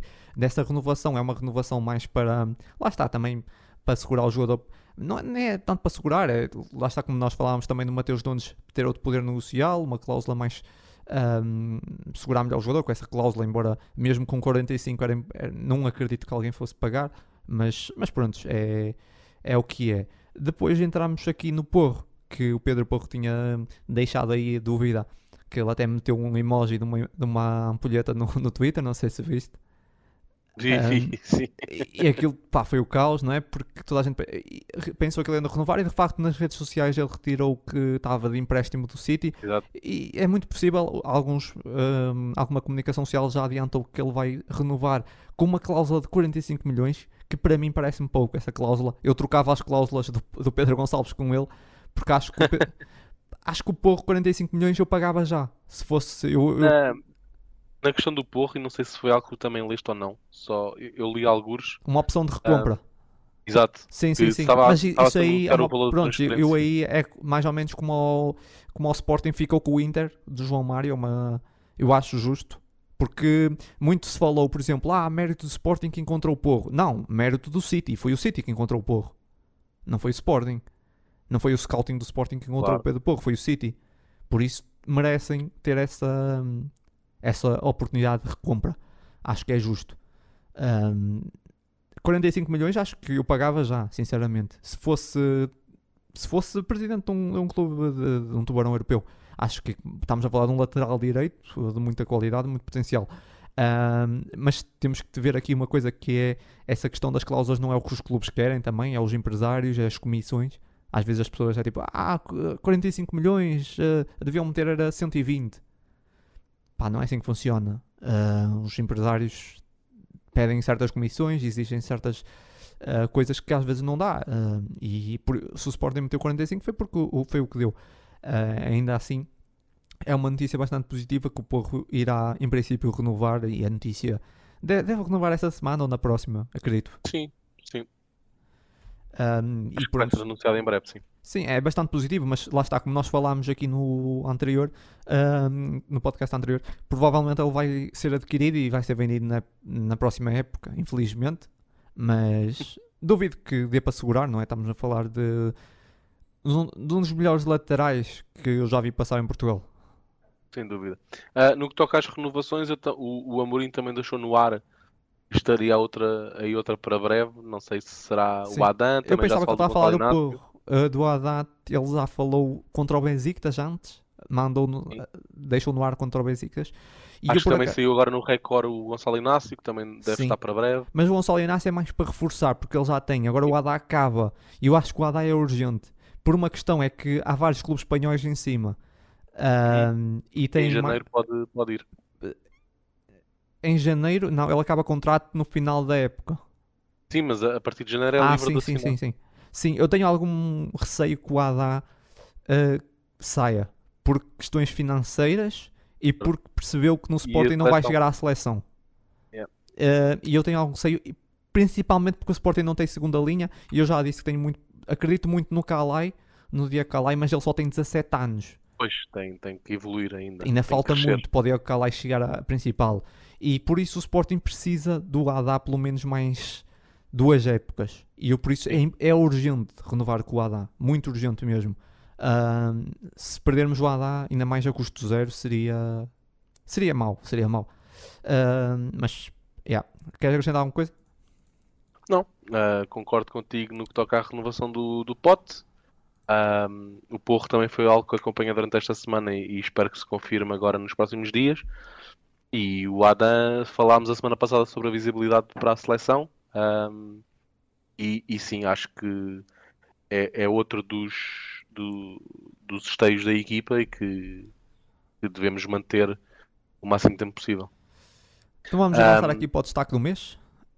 Uh, sim. Destaque sim, do sim. mês aqui do Leão de Sofá esse mês é. Acho que não vai ser uma grande surpresa, acho que não, não temos que fazer um grande suspense, é. não é? Sebastião Coates, destaque do, do mês.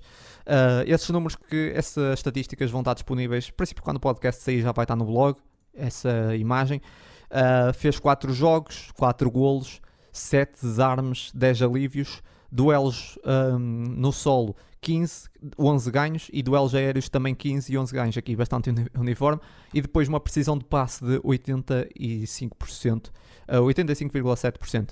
Uh, bastante positivo, acho que foi um, um mês uh, incrível. Um, mais a nível de, de golos, porque eu tenho ideia que ele já teve meses até que, que já foi destaque do mês. Ele, ele isola-se como destaque do mês aqui no Leão de Sofá, com três destaques, um, sendo três vezes destaque do mês nesse momento. Um, e a nível defensivo eu tenho a ideia que ele já teve, destaque, já teve meses melhores a nível defensivo, mas, um, mas quer dizer, temos aqui 4 jogos, 4 golos, não há muito mais a dizer. O que é que tens ah, a, a, referir aí? Acho que a carreira do Coates no Sporting é, é muito curiosa. Nós acho, acho que se nos dissessem há dois anos Uh, o que está a acontecer ao Coates, acho que ninguém acreditava. O Coates estava a passar por uma fase muito complicada no Sporting, em que houve ali uns jogos em que era penaltis, era autogolos, era expulsões, eh, tudo acontecia sim. ao Coates. Não, mas isso também foi um período, um período... Em que tudo acontecia mal a toda a sim, gente, é verdade. Sim, foi ali um... É verdade, eu lembro-me que nessa altura, nesse ano, eu lembro-me que no final do ano, quando eu aqui no Leão Sofá falei qual foi para mim o melhor jogador do ano, eu, eu destaquei o Coates, porque mesmo no meio daquilo tudo, Lembrar que o, o Bruno Fernandes saiu em janeiro, por isso. No, janeiro. Uh, no meio daquilo tudo, o Coates foi o melhor naquele ano, para mim. E não era esse Coates, mas mesmo assim já tinha alguma coisa. E é verdade, muita gente quando pensa no Coates só se lembra disso. Ah, os autogolos, os penaltis. Isso foi um, dois meses maus. O Coates já existia antes disso. O Coates já tinha, quando chegou ao Sporting, já, já teve bons registros. Claro, Depois, claro que De repente não, parece que é... aquele, aqueles dois meses, três meses com o definiram o Coates, não é? Sim, foi uns meses maus com autogolos, com penaltis. Eu lembro-me contra o Rio Ave, muito mal duas vezes. Uh, dois jogos contra o Rio Ave seguidos, um para, para o campeonato e depois para a taça, que foi pá, horrível. Um, e de repente o Coates ficou marcado por isso e passou a ser aquilo. Mas o Coates não era aquilo. O Coates já antes disso já tinha feito 50 e tal golos na, na, em 17, na época de 2017. 50, 50 e tal golos com 5 golos. Já tinha sido um registro muito positivo. Uh, ou seja, e mesmo nessa época 19-20 fez 6 golos. Uhum. Por isso, às vezes definimos muito o Coates por aqueles momentos mau, mas calma lá, o Coates não era aquilo. O Coates já era um bom central. É verdade que à beira do Mateo, eu acho que ele precisava. Eh, o Mateo era grande central, mas ele, sem o Mateo assumiu-se mais. Um... Eu, eu, acho, eu acho que aqui a grande, a grande diferença no jogo do Coates é a mesma mudança para os três centrais, porque é um sistema que protege muito mais o Coates naquilo que, que são os seus pontos menos fortes, que é obviamente a velocidade uh, e a saída de bola, embora ele esteja melhor na saída de bola, uh, e potencia tudo aquilo em que ele é um central uh, de topo, de topo ao nível nacional um, que é o seu sentido posicional, o seu sentido de liderança, o desarme é claro. extremamente claro, forte claro, mas ele também melhorou em várias como, como, tu disseste, ele também melhorou em várias coisas. Claro, uh, sair com a bola melhorou, mas há várias, por exemplo, a nível defensivo, para mim a qualidade já estava lá antes. Ele, não, ele já defendia muito bem. Dúvida. Mas, por exemplo, Sem dúvida, mas é muito mais protegido por este sim, sim, sistema. Sim, é muito mais protegido. Mas, por exemplo, ele aprendeu, ele já era bom uh, nos cantos, só que muitas vezes não sabia atacar a bola. Ele, ele lembro muitas vezes ele, uh, era ele que cabeceava, mas a bola ia para cima, uh, saía para o lado. sublinhar aqui um, um, as estatísticas do Sporting Tático, que na altura com o Peseiro, o Sporting fez em 11 jogos 72 cantos, 0 golos. Eu vi, eu vi, sim, sim.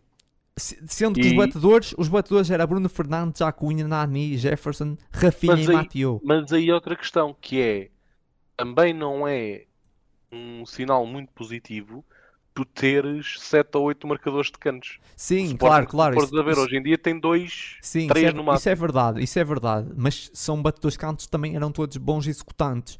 E o que é que eu quero dizer? O, o Coates melhorou nisso. Houve trabalho também por parte. O Ruben Amorim tem-se fartado, tem fartado de elogiar a equipa técnica por isso, porque trabalharam isso. Uh, mas no, no, capítulo defensivo, o Coates só ganhou confiança porque a qualidade lá, já lá estava. Um, e, e, basicamente é isso. Uh, ele já de vez em quando já marcava golos, ele sempre marcou, todas as épocas marcava alguns golos. Uh, melhorou bastante mesmo assim. Está mais confiante. Uh, mas de resto não é tipo agora de repente limitarmos o Coates. Uh, quando pensámos no Coates no Sporting pensámos autogolos, não sei o quê, e agora esse Coates. Não. O Coates já era, já era um bom central. Ele não foi para o Liverpool à toa. Claro. É verdade que ele não conseguiu vingar no Liverpool. É verdade. Mas ele não foi para o Liverpool, pá, calhou. Não. É porque ele tinha potencial. Ele estava no, no Nacional uh, do, do Uruguai, se não me engano. Um, e, e, chamou e, a atenção e, ao Liverpool por alguma razão foi. É? E lá está, também chegou a uma altura do Liverpool em que o Liverpool não era o clube mais sim, estável. Sim. Estamos a falar em, no início de 2011, para aí, ou alguma coisa assim. Exato. Foi, foi complicado, depois teve alguns empréstimos e, e depois de repente veio para o Sporting e, e apareceu. Esteve sempre bons momentos no Sporting e é por isso que tem sido. Passaram vários treinadores e ele foi sempre titular também. Essa, claro. essa é a realidade. Podem dizer, ah, mas se calhar não tinha melhor. Pá, está bem, se calhar, mas foi ele. E passou maus momentos, passou, mas soube dar a volta. Basicamente é isso. Coates, destaque do mês. Uh, estatísticas podem confirmar aí, podem confirmar, não podem ver melhor no Leão de Sofá no blog. Uh, avançar aqui também rápido, falar de uma coisa que saiu essa semana foi o Sporting que vai estar inserido num videojogo chamado UFL, um novo jogo de futebol uh, que vai sair aí no futuro próximo. Uh, um jogo que promete vir competir com o PES e com o FIFA. O PES que agora já não é PES, é eFootball, alguma coisa assim do género. Um, e pronto, já aqui várias, várias coisas a tirar disso. Não há assim muito, várias, mas algumas. Uh, primeiramente, nesse, uh, a única coisa nesse momento, o, o UFL só acho que anunciou dois clubes, assim, parceria oficial, que foi o West Ham e nesse momento o Sporting. Eu acho que o Sporting é inteligente a colocar-se aqui porque o UFL promete ser um, um grande lançamento. Pode não ser, mas uh, além de se vir intrometer nessa luta de jogos de, de videojogos de futebol, que tem sido sempre a, a panóplia tem sido sempre esses, esses dois, né? Um, o Sporting entra aqui no início, num jogo que promete ter bastante potencial, isso é, é inteligente. Um, claro que há o risco do jogo de repente ser, uh, sair uh, completamente ao lado e, e ser um fiasco mas o Sporting não tinha nada a perder com essa parceria, por isso acho que é positivo. Não, também não sei até que ponto é que foi o Sporting que foi procurado ou se foi o Sporting que procurou, mas acredito que tenha sido, tenha sido contactado.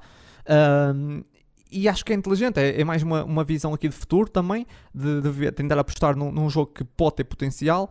Uh, e o Sporting não terá já de início. Uh, e basicamente é isso. Acho que o jogo vai, vai viralizar porque primeiro vai ser gratuito uh, pelo que eu tive ali, vai ser gratuito. E é um jogo que está a ser feito por, por adeptos mesmo, por pessoas que são fãs dos jogos de futebol e não sei o quê. E eu não estou assim muito mais por dentro do que isso, mas basicamente é isso. E acho que tem bastante potencial. Eu vejo que há aí um hype muito grande à volta desse, desse videojogo para quem é fã de jogos de futebol. Um, e basicamente isso. Acho que é inteligente o Sporting meter-se já aqui nessa parceria. Eu sei que muitos adeptos de videojogos de futebol gostavam que o Sporting entrasse oficialmente para a FIFA, para, para FIFA ou para, para, para o PES ou assim, para, ter lá o estádio, não sei o quê, mas acho inteligente o Sporting entrar aqui num jogo que é mais o potencial e, e olhar para o futuro, pode ser futuro ou não, mas pronto, já é isso.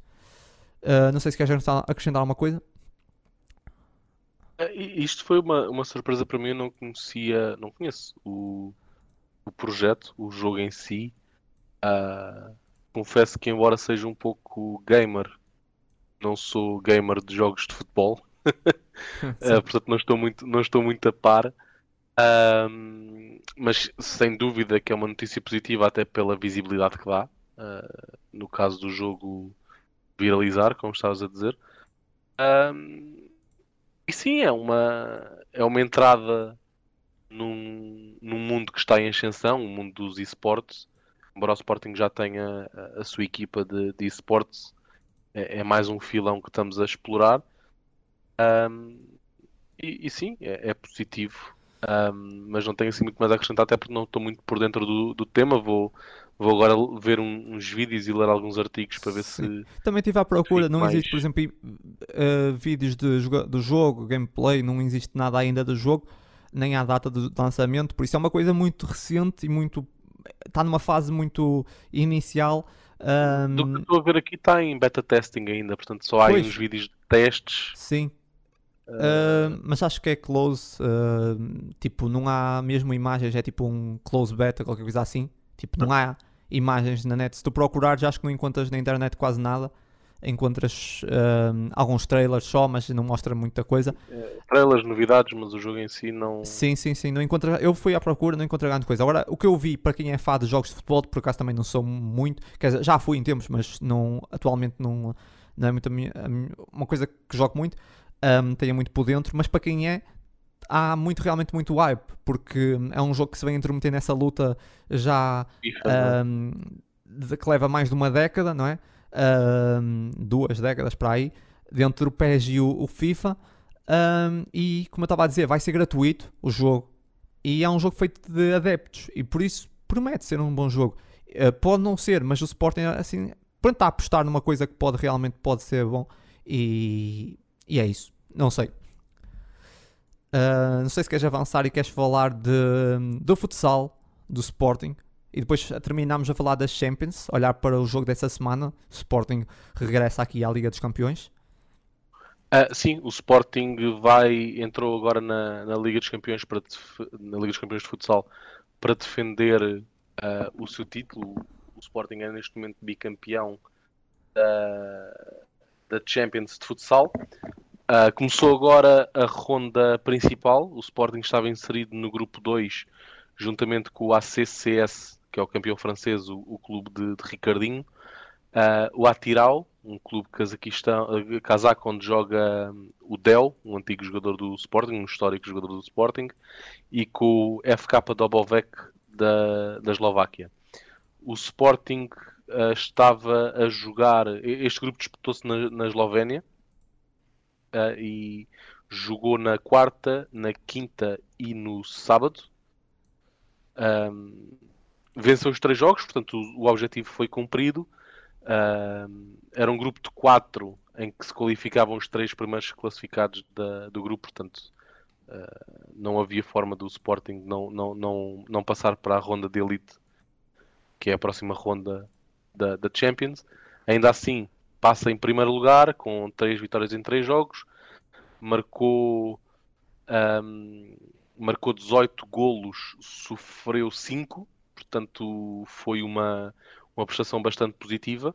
A prestação, como eu disse, começou na quarta-feira uh, no jogo contra os campeões franceses em título, a equipa de Ricardinho, embora o Ricardinho não tenha jogado. Um, o Sporting venceu por 4-3, foi ali um jogo bastante dividido que só ficou resolvido a, a 4 minutos do fim. O Sporting entrou muito bem e logo no primeiro minuto estava a vencer com um gol de, de Eric Mendonça. Houve depois uma reviravolta no marcador. O Sporting marcou ao primeiro minuto, uh, mas sofreu logo na jogada seguinte uh, o empate. No fim da. No, no fim, não, já na, já no, na segunda parte, o, o, jogo chegou um a um ao, ao intervalo. Na segunda parte, um, o, o clube francês dá a volta aos 29 minutos uh, e fica a vencer 2-1. Logo a seguir, de penalti, Cavinato empata. Logo a seguir, novamente, o, os franceses voltam a estar a vencer, neste momento por 3-2. Mas depois, uh, dois gols, um de Guita e um de Merlin no fim, acabam por dar a vitória ao Sporting uh, contra aquele que seria, na teoria, o, o principal adversário do, do Sporting neste grupo. Uh, a partir daí as coisas ficaram um pouco mais, mais, mais simples para o Sporting. Como disse, venceu aquele que seria o adversário mais forte. A seguir, defronta o Atiral, a, a equipa kazakh, e o Sporting não deu hipótese à, à equipa kazakh e venceu por 8 bolas a uma. Portanto, uma, uma goleada confortável da equipa. O Sporting chegou a estar a ganhar por 4-0, salvo erro aos 4 minutos já estava a vencer por 2-0, aos, 3, aos 10 minutos estava a vencer por 3-0. Portanto, o Sporting entrou mandão, uh, entrou a dominar o jogo, venceu por, por 8-1 e garantiu à segunda jornada a qualificação para, para a segunda ronda. Uh, ontem, já só para, para cumprir calendário, jogou uh, com o FK Dobovec, venceu novamente de goleada por 6-1 Uh, esteve a vencer por, por 4-0. Uh, eh, aos 7 minutos já vencia por 2-0. Golos de Cavinato, Caio Ruiz, Guita, Valtinho e Miguel Ângelo. Um, portanto, volto a dizer: 3 jogos, 3 vitórias, apurados para, para a ronda de elite.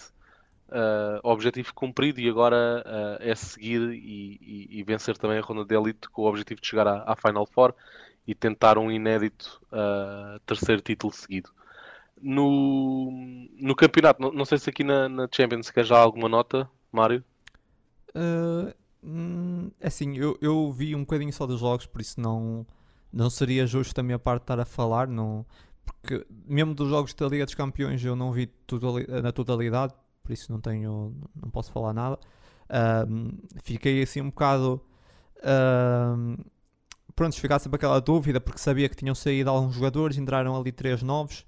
Uh, principalmente havia muita dúvida sobre, e sei, muitas uh, resistência por parte dos adeptos com Miguel Ângelo, um, e totalmente normal.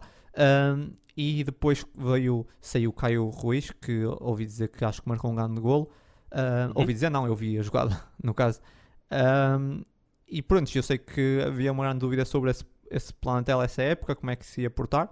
Um, embora não tenha visto os jogos na totalidade, sei que a equipa tem apresentado um bom futebol, tirando esse jogo da Liga dos Campeões mais sofrido contra essa equipa francesa.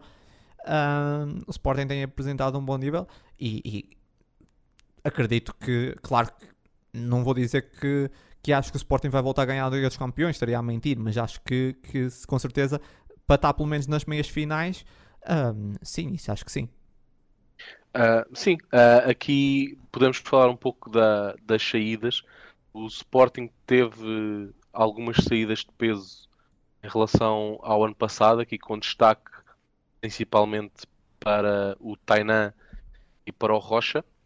Um, estas saídas acabam por ser normais uh, no que toca à, à que nós vemos nos planteios de futsal uh, em Portugal, e aqui falo mais especificamente tanto do Sporting como do Benfica. Existem sempre estas saídas de jogadores importantes todos os anos e a entrada de jogadores que, que depois também se vêm a revelar importantes. É um processo normal do, no ciclo das equipas. Um, aqui a saída do Rocha e do, e do Tainan na minha opinião, tem um pouco a ver com uma gestão de orçamento, porque houve um investimento feito no Guita um bocadinho superior àquele que o, Guita renovou o contrato e, e, o ordenado aumentou consideravelmente em relação ao anterior, portanto houve aqui um, um, um balanço de contas que teve que ser feito e teve também a ver com, com o regulamento dos jogadores formados localmente, portanto o Sporting já tinha assegurado as contratações do Caio Ruiz e do Valtinho dois jogadores brasileiros que contam como jogadores externos.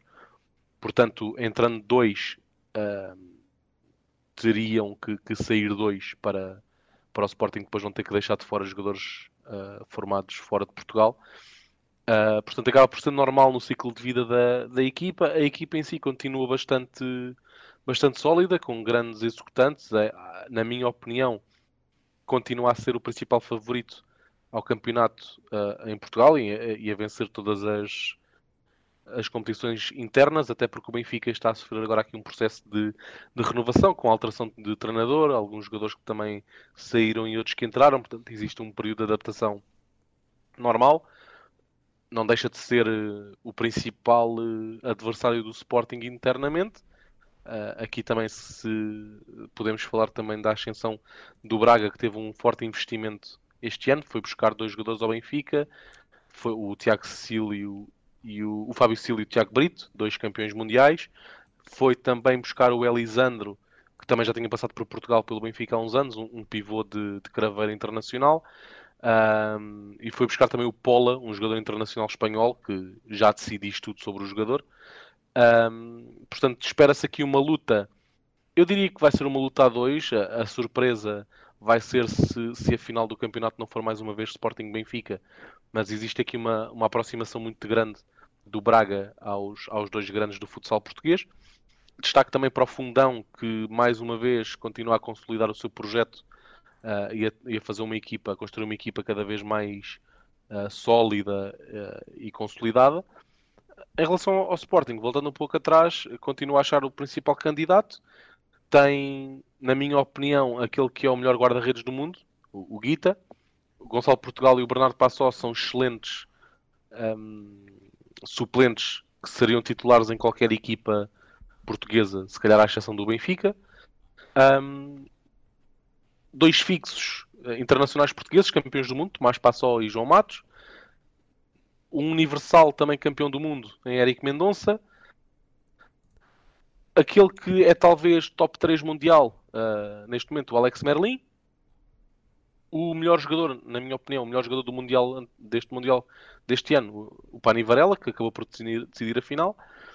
E depois jogadores, uh, o Cavinato, que é um goleador exímio, uh, o melhor pivô jovem do mundo, provavelmente, o Ziquité, Cardinal, que também dispensa apresentações, portanto é uma equipa extremamente sólida, que, que com certeza trará ainda mais alegrias do que aquelas que tem, tem trazido nos últimos anos aos adeptos sportinguistas. Em relação ao campeonato, o Sporting arrancou como seria de esperar nas três primeiras jornadas, uh, três vitórias, estreou-se em casa contra o Nuno Álvares, que está a fazer a sua estreia no campeonato principal, por 4-0. Ali ainda na ressaca do campeonato do mundo em que jogaram, uh, jogaram os campeões mundiais, à exceção de Guita, os campeões mundiais jogaram, jogaram todos, se bem que jogaram pouco tempo devido ao cansaço. Vitória por 4-0. Depois na segunda, na segunda jornada deslocámos-nos ao norte e vencemos o Módicos por 3-0. Portanto, aqui de realçar que nas primeiras duas jornadas conseguimos não sofrer golos, que em futsal é sempre muito complicado, uh, como vimos na, na, Champions.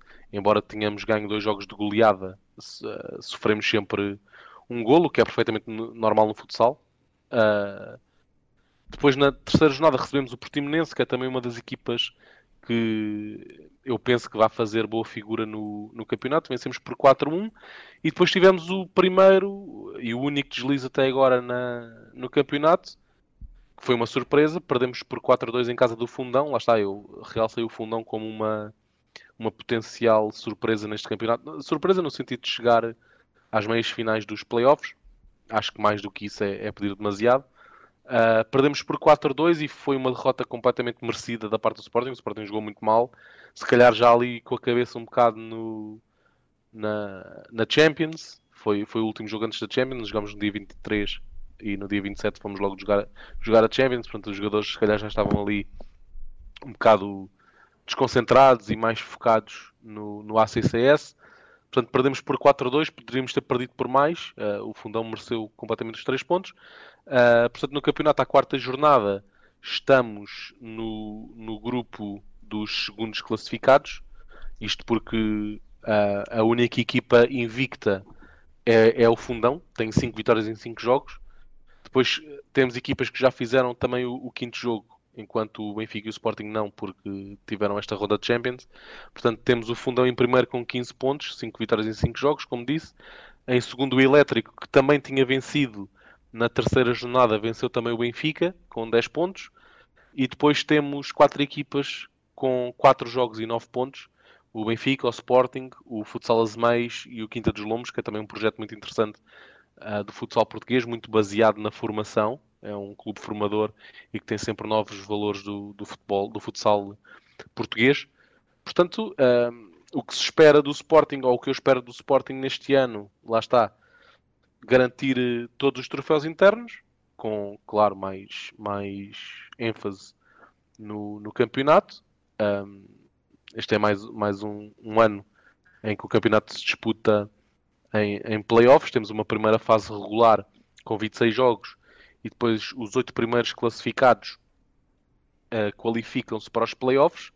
Existem uh, três rondas em que as duas primeiras rondas são a melhor de três Portanto, os, as equipas têm que vencer dois jogos para, para seguir em frente. E depois a final há melhor de cinco. Portanto, cada equipa tem que ganhar três jogos para se sagrar campeã.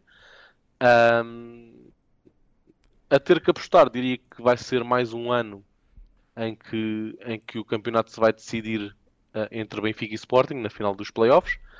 Uh, acredito, mais uma vez, que o Sporting seja campeão, até pela vantagem que tem na baliza, no futsal, o guarda-redes é, é, talvez o, a posição mais importante e aí o Sporting tem clara vantagem sobre, os, sobre qualquer equipa em Portugal.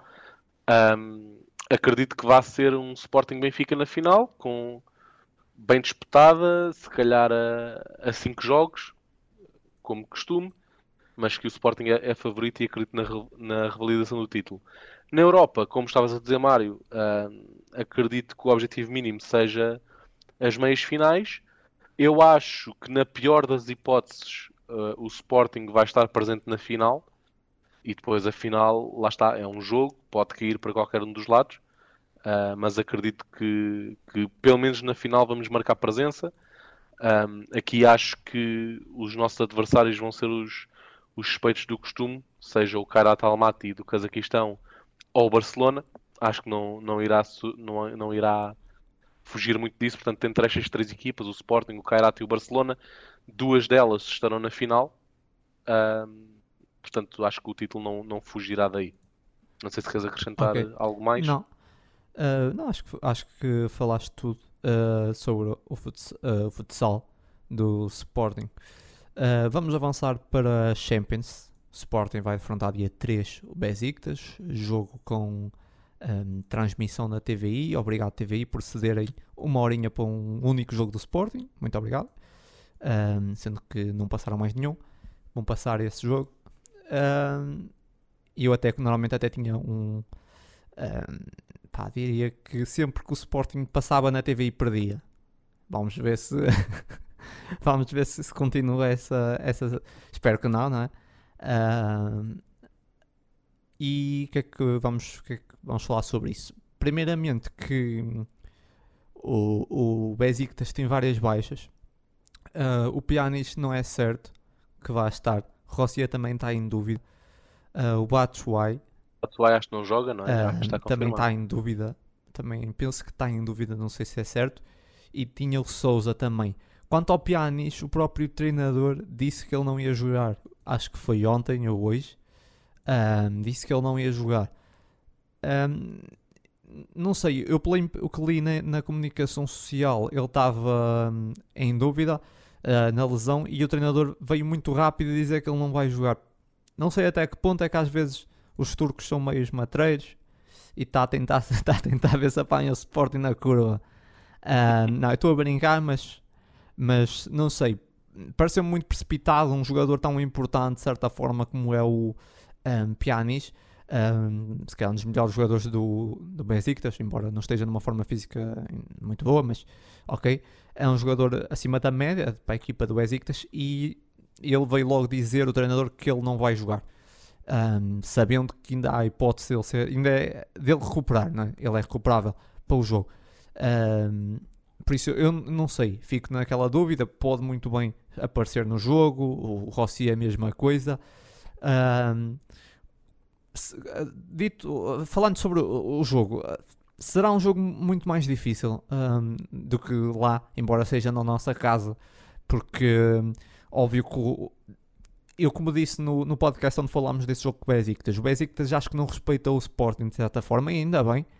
Um, e eu até lembro-me de ter dito que o Besiktas não, acho que não sabia bem contra quem é que ia jogar, um, porque não contrariou nada o Sporting e, e parece que não, não, não, não viu os jogos do Sporting. E acho que o Besiktas não vai cometer os mesmos erros, dessa vez vai encarar o Sporting de uma forma muito mais, com muito mais respeito e vai ser mais difícil. Uh, ainda assim, eu espero que o Sporting, em contrapartida, também seja mais eficaz, porque lá uh, a verdade é que ganhou por 4-1, mas podia ter marcado mais, mesmo na primeira parte, e ter levado um resultado mais uh, dilatado para o intervalo, que tinha sido mais positivo. Eu acredito que o Sporting vai criar na mesma bastantes oportunidades, frente a esse Besiktas, um, e se for eficaz pode matar o jogo na primeira parte. Mas o Besiktas, claro que vai, vai, vai ser mais complicado, vai se calhar explorar mais uh, as fragilidades do Sporting, obviamente, porque dessa vez não vai dar tantas brechas e, vai, e é um jogo muito decisivo para o Besiktas, que está com 0 pontos.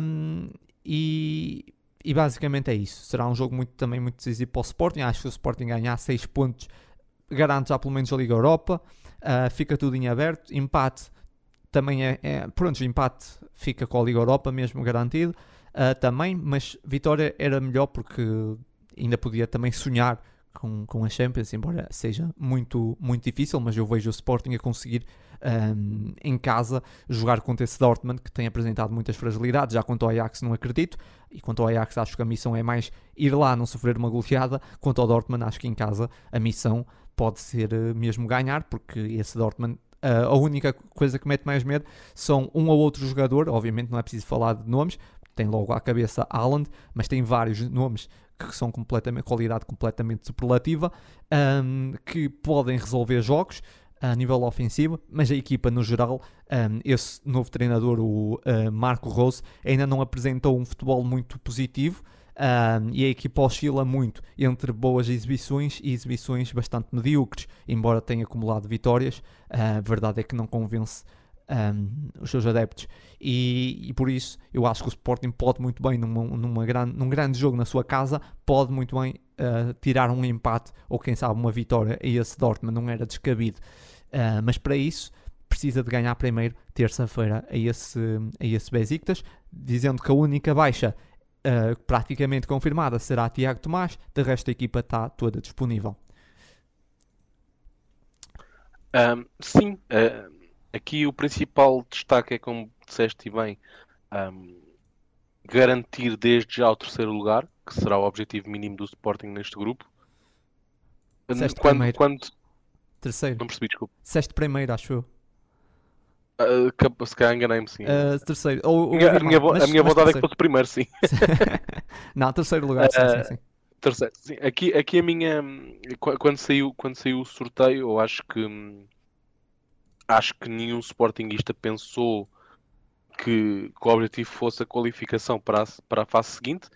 Claro que seria sempre possível, visto que não, não apanhámos nenhum, nenhuma equipa que seria o, o, o teórico tubarão a quem seria sim. impossível ganhar. Eu acho que não é, não uh, é impossível ganhar a quer a Dortmund, quer a Ajax, sendo eles favoritos, obviamente, mas ainda assim não estamos a falar de um City, de um PSG, de um Bayern. Um, portanto, seria possível a qualificação se tudo, se tudo, se os astros todos se alinhassem, uh, seria possível ali um segundo lugar, que ainda é possível acho que o objetivo mínimo aceitável seria o terceiro para, para seguirmos para a Liga Europa. Sim. Esse objetivo está mais do que está mais do que alcance o Sporting, vencendo em casa como é a nossa obrigação, um, fica matematicamente garantido. Vamos, ter, vamos dar um olhinho também ao jogo entre o Ajax e o Dortmund, porque na Alemanha, porque havendo uma vitória do Ajax abre aqui toda uma nova perspectiva uh, no jogo em Alvalade da jornada seguinte quando recebermos o Dortmund. Vamos também receber o Dortmund em princípio ser o Haaland, portanto é, é, positivo. Uh, portanto, sim, é entrarmos, temos que entrar fortes, tentar se calhar aproveitar, e aí concordo contigo quando tu dizes que, que o Besiktas menosprezou o Sporting uh, no jogo da primeira volta e se calhar foi surpreendido e, não, e, e, e aconteceu o que aconteceu, e ainda bem. Fez-me lembrar um Já... pouco o PSV na segunda volta, quando o Sporting perde com o PSV na, na Holanda, uhum. um, uh, se não me engano, 3-2, e depois cá ganhámos 4-1. Sim, sim. Um, lá até foi uh, o PSV, quando veio cá a Levalade, uh, pá, deu a ideia mesmo que deve ter visto o jogo do Sporting de Braga. Pensou, vou aqui analisar certo. o Sporting Clube de Portugal e enganou-se e viu os jogos certo. do Sporting de Braga porque foi um jogo horrível do, do PSV. Tipo, Sim.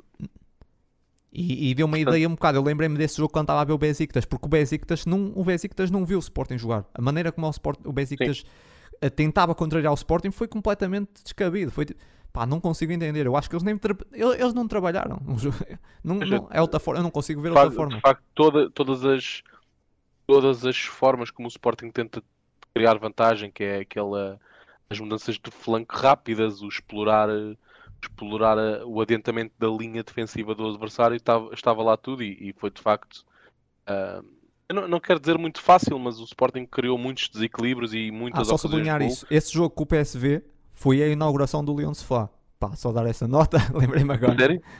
Foi, foi, por acaso foi. Perdemos foi, ou ganhamos? Muito bom. O que ganhamos foi. Ganhamos. Foi, foi, pá, nunca me esqueço porque lá está, não estava com muitas expectativas e de repente uh, em Alvalade 4-1, logo aquele gol do Mateo de Count, também incrível. Uhum. pá, yeah, agora lembrei-me, foi o primeiro, foi a inauguração boa, do Sofá, dia 28, se não me engano, de novembro.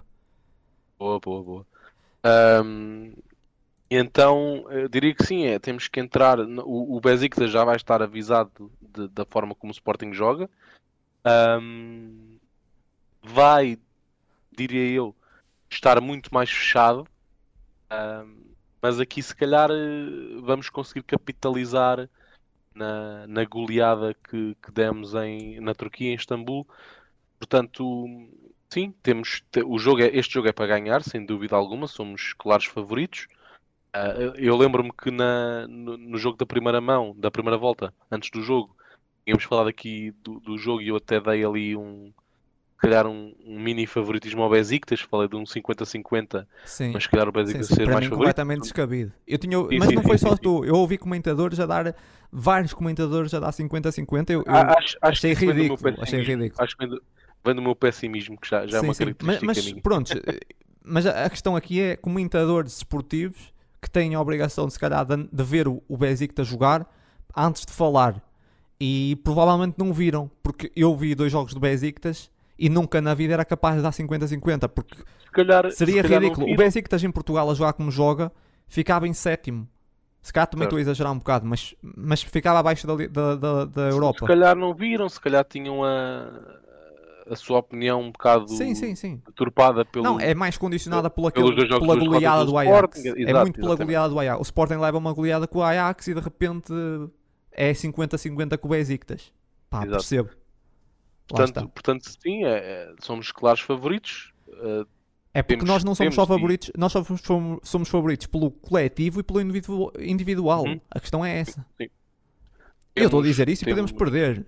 Mas continuo claro, a dizer isso. É, futebol é futebol. O é? futebol é, exatamente. Por exemplo, o Sporting uh, é muito favorito com o Famalicão e, e mesmo assim não ganhou. Uh, agora ganhou, mas falo no campeonato. Sim, sim, nos 5 jogos anteriores. Uh, portanto, sim, o objetivo é vencer, garantir desde já matematicamente a, a qualificação para a Liga Europa. E depois, uh, se, se, o Ajax conseguir ir ganhar a Alemanha. Sim, acredito que sim. Acredito sim, é possível. E é completamente possível. Aí é. podemos, podemos é, atacar, porque, porque lá está, né, esta conjugação de fatores pode ser interessante para o Sporting, porque vamos dizer que o Sporting ganha ao Besiktas e o Ajax ganha na Alemanha se o Sporting vencer o Dortmund, está qualificado para os oitavos de final. Claro que depois há ali uma, uma questão de, de golos, pode, pode na diferença de golos uh, perder, mas a priori está, está qualificado. Não, o Ajax o, é o tubarão desse grupo, claramente. Sim, o, o, Ajax, o, Ajax ganhando na Alemanha fica em primeiro, ganhando ou empatando na Alemanha, creio que vai, vai ficar em primeiro lugar, porque depois recebe o Besiktas Uh, e é um jogo que, obviamente, para ganhar. Recebe não, vai, vai ao Besiktas, salvo erro. Portanto, é um jogo para ganhar. Uh, portanto, sim, uh, tenho esperança. E eu no início que, tinha que dado favoritismo discutir... ao Dortmund, ad admito. Sim, mas isso acho que é normal. Sim, acho é, é normal. é normal dar favoritismo ao Dortmund. Mas, mas agora retiro isso e dou ao, ao Ajax. Um... Acho, que, acho que é bastante positivo podermos chegar ao jogo do Dortmund em Alvalade. Sim, Uh, ainda com possibilidades de discutir o, o apuramento para os oitavos de final. E acho que mais uh, positivo ainda é ter uma equipa que rouba os pontos todos. Sim, sim, sim. É sim. sempre importante isso. E o Sporting ter tido um grupo tão aberto, muita gente acha que esses grupos são positivos, esses grupos são negativos. Uh, por norma, costumam ser traiçoeiros. Porque é importante ter um tubarão no grupo que rouba os pontos todos. E felizmente o Ajax está a fazer esse papel. E espero que faça até ao fim. Porque depois deixa. Aliás, até se vê, até se vê porque o Ajax não ganha uh, na Alemanha, complica muito as contas do Sporting. Sim. No, Embora eu estou com baixa expectativa de, seguir, seguir na Champions e até sou de claro, claro vou ser sim, sincero, claro vou ser sincero, eu não tenho problemas nenhum em admitir isso. Eu acho que o Sporting era, era muito melhor seguir na Liga Europa porque tem mais hipótese de chegar mais longe, continuar a competir. Uh, na Champions, passámos à próxima fase, ok, tudo bem. Apanhámos o Chelsea, provavelmente somos, levámos goleada, não sei, talvez. Percebes? É um bocado por aí. Uh... Isto, isto vai ser um pouco estranho, vindo de uma equipa que sofreu uma goleada o ano passado nas competições europeias e outra, outra este ano, mas eu não vejo o Sporting, lá está, é, esta frase pode ser estranha, eu não, não vejo o Sporting como uma equipa que vai levar uma goleada. Acontece, como aconteceu. Sim, sim, sim. Mas uh, lá está, como nós falamos da, da, da defesa do Sporting, opa, muito assim, sólida. se apanharmos o Bayern, eu vejo o Sporting levar uma goleada tranquilamente. Mas quem é que não leva uma goleada do Bayern? Não é? Sim, exatamente. Mas o Bayern faz tudo em grande. O Bayern, quando tu jogas, o Bayern quando tu jogas todos os jogos o Bayern, goleada. O Bayern ou dá goleada ou leva a goleada. Eu, eu acho que quando tu jogas com o Bayern, só conta goleada a partir dos 8. Até 8 não é goleada, é um mas jogo levou normal. goleada no outro dia. Levou 5-0. Exato. É o que eu estava a dizer, o Bayern é tudo em grande. Ou dá ou leva. É, é, geralmente dá, leva uma, Sim. mas geralmente dá. Não, mas, Mas eu, sim, vejo, é. eu vejo o Sporting a, a levar uma goleada com o United, com os homens que tem na frente. Ah, vejo o Sporting a, a sofrer muito com essa Atalanta. É uma Eu- eu não equipa ve- eu muito não- forte. Eu não vejo o Sporting a levar uma goleada do United. Até te digo mais, eu não ficava surpreendido o Sporting jogar com o United e ganhar. Não, não ganhava por uma questão pelo individual. Porque as pessoas às vezes acham, ah, o coletivo, não sei o quê. Sim, o coletivo é importante. Mas quando tu tens um individual, que é um Cavani, um Cristiano, um Bruno Fernandes, um Pogba, ahm, é difícil. Sim, mas pegando os exemplos que estás a dizer, se me dissesse, olha, o Sporting passou aos oitavos, queres apanhar o United ou a Atalanta? O United, sem dúvida nenhuma. Sim, eu, eu escolhi a Atalanta, eu escolhi o United porque a Atalanta... Se for, se for o United do Solskjaer, Sim, sim. compro já, compro eu escolhi o, Uni- o- o United pelo. hum, claro, Eu pelo percebo, individual. Pelo individual é muito mais fraco. Ah, não, desculpa, pelo coletivo. Sim. mas pelo, ah, pelo coletivo, a Atalanta é muito mais forte e é mais difícil bater uma equipa forte coletivamente. Exatamente, mas- o individual é muito mais fácil de defender do que o coletivo. Mas eu acho que mais rápido o Sporting apanhava uma goleada do United porque um dia bom do Cristiano, do, do Cavani, o Bruno Fernandes e o Sporting era humilhado com ex-jogadores. Ainda por cima, que ainda é mais triste. Primeiro, acho que o Bruno Fernandes rejeitava a jogar contra o Sporting. É, claro. Aque- Aquele golaço do Cristiano Ronaldo em Alvalade. Exato, exato, exatamente. Ahm, não, não, assim, há vários clubes que aí muito fortes que estão aí para passar, que é ahm, o, United, a Atalanta que estão em primeiro, o Bayern ahm, e o, Chelsea são aqueles clubes que realmente ah, e o City ah, nesse momento ah, por acaso estava aqui à procura, nem estou a encontrar o City. Em que grupo é que está o City? O City está no grupo do PSG. Grupo do PSG. Ah, sim, está no primeiro, desculpa. Ahm, no grupo A. O, o City e o PSG, claro que são duas equipas também sempre difíceis, e o Liverpool. Ahm, ou seja, há várias equipas que é muito complicado. O Sporting continuar. É mais pela questão financeira que, é- que era positivo e que se a direção ambicionava que o Sporting continuasse. Agora, pela questão desportiva, eu gostava que o Sporting ficasse em terceiro. Aliás, eu gostava que o Sporting ficasse em segundo, mas se não der, terceiro lugar, vai para a Liga Europa sem dúvida, e pode seguir mais longe. Pode ir mais longe, porque quem é que está na Liga Europa esse ano? Hum, Sinceramente, acho que. Eu para que eh, nem sei, porque não, não tenho seguido. Pois, eu também não, eu também não. Estou a falar, também não tenho seguido, mas. Mas abrimos Ahm, já aqui. Não, mas assim, estão vários clubes. Tá, por exemplo, está clubes bons, está o Mónaco, que é um grande clube, está o Frankfurt, eh, a Náp o Nápoles está bem colocado no campeonato. Ahm, são clubes que, que seriam difíceis, mas eu, eu, sinceramente, na Liga Europa não vejo nenhum clube impossível para o Sporting. Ahm, e, e, pá, não sei, sinceramente, não sei. Ah, mas, mas não vejo muito, como eu estava a dizer há bocado, voltando um bocado atrás, não tenho muito expectativa que o Sporting vá passar. Se passar, depois eh, passar para, para a Champions. Se passar eu é muito bom. não é o cenário mais provável Sim, passar, agora. ah, mas, mas é positivo chegarmos à quinta jornada ainda com possibilidades de discutir sim, isso. sim. E, e como eu te como eu estava a dizer, eu acho que Discutir esse Bayern. até de garantir matematicamente. Ahm, esse Bayern não, desculpa, esse Dortmund é, um, é muito alcançável para o Sporting e, e cá em casa, Ainda para mais que o Alan de fora, sim, ainda mais para com o Alan, que o Alan pronto, já é um monstro e no outro dia estive a ver um jogo do, com ele ahm, pá, é, é- é muito inteligente, as mov- movimentações dele é completamente acima da média, esquece, é, é forte fisicamente, ele parece que lê as jogadas, nem é questão de, de ser muito dotado tecnicamente, ele, ele sabe onde é que a bola vai estar, sempre, ele adianta-se, ele ia destruir os, os nossos defesas completamente, porque ele ia enganar a linha defensiva do Sporting, ia aparecer nas costas e ia matar, é, é, é um monstro completamente, para mim é dos maiores potenciais de pontas de lança ahm, para os próximos 10 anos, é, claro, é o claro Alan. Claro que sim. É, é um jogador que ia destruir. Sinceramente, eu tinha até dito isso. Acho que haveria um Dortmund com o Alan e, e um, um Dortmund sem Alan, porque hum, o, Alan in- individualmente destrói qualquer defesa. Ahm, é, é mais fácil sem Alan, claro, mas, mas será difícil. Agora, falando do jogo de terça-feira, será, pronto, como já dissemos, será sempre um jogo mais complicado. Não vai ser um jogo, não podemos esperar que vai ser na mesma goleada, mas, mas favoritismo para o Sporting e um, ganhar acima de tudo. Empate, olha, também não é mal todo porque garante na mesma, em princípio, o quarto lugar, porque eu não acredito que o Besiktas ganhe os outros jogos. Um, vitória era ótimo, 6 pontos na Liga dos Campeões, era, era muito bom. Sim, sem dúvida. E, e, e seguindo aqui também. Vai, vai diz, diz, diz. E acredito que vai, que vai acontecer, que sim, vamos sim. ganhar. Ma mais dificuldade ou menos dificuldade, com um gol de canto de, de cabeceamento de Coates. Esse está garantido. Esse está garantido. Penalti, acho, acho que sim. Um, olhando para o 11 possível, acho que não há muito a dizer. Acho que será uh, os, o normal, só a maior dúvida com Sarabia, Pedro Gonçalves e Paulinho na frente. Mateus Nunes Palhinha, a maior dúvida na ala esquerda. Talvez esquerda, claro. continue Mateus Reis, porque já que jogou esse último jogo, talvez continue. Sim, não sei. eu acho que ele vai repetir, eu acho que ele vai repetir o 11 da Turquia. Sim, será, não há grandes dúvidas. Uh, creio que será esse, esse mesmo, mesmo 11. Não, não acredito. Não acredito que jogue o Vinagre. Não acredito Sim, que embora Santos, eu, eu lançaria o. Vinagre, acho que, acho que está na altura do Vinagre voltar a jogar. Esse jogo é bom para o Vinagre. Ahm, voltar à Liga dos Campeões, eu, eu lançaria o Vinagre, Ah, mas não, não sei. Sim, eu acho que será o mesmo 11, mas o Vinagre não seria uma má escolha. Tu, tu lançavas o Vinagre, agora se tivesses que lançar, lançavas o Vinagre ou, ou preservavas o jogador?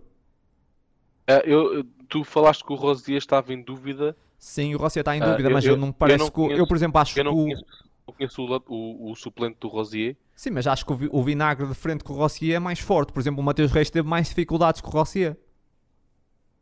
Ah, certo, certo, certo. A minha, a minha, questão, a minha questão aqui é, é- lá está, vai sempre dar ao mesmo, que é as qualidades defensivas do Vinagre. Eu acho que tem Ah. mais qualidades defensivas que o Mateus Reis. Eu, eu jogando em casa e querendo ganhar, eu colocaria o Vinagre. Mas acho que, que vai jogar o Mateus Reis. Olha, eu, eu até te digo mais, eu colocava os dois. Tiravam. O Mateus Reis a, a central. Não, não, Mateus- metia dois laterais. dois laterais logo, só assim. Não, estou a brincar. Ahm, não metia, se calhar metia o vinagre, sim, arriscava. Metia um- Eu, eu poria, mas eu, eu acho que vai o Mateus Reis. Sim, sim, vai, vai Mateus Reis, tem estado bem, ah, mas lá está, como eu estava a dizer há bocado, não estando aqui a repetir, Vinagre muito mais potencial e precisa de jogar e tem de jogar. Ahm, eu lance- lançaria, mas acredito, olha, tentando ah, prever o que é que Ruben Amorim vai fazer, é, é Mateus Reis, mas eu, eu metia, metia Vinagre. De resto, realmente concordo, vai ser o mesmo. Ahm, epá, e o Ruben Amorim deixou, deixou aí o repto aos adeptos do, do Sporting para comparecerem em peso em Alvalade, tentarem fazer o mesmo ruído que os adeptos do Besiktas fizeram. O que não correu muito bem, não é? Lá, para, o Besiktas. o Não, ruído não. não correu muito bem para eles. Por isso, não sei até que, até que ponto é que se calhar cá é melhor não fazermos muito ruído.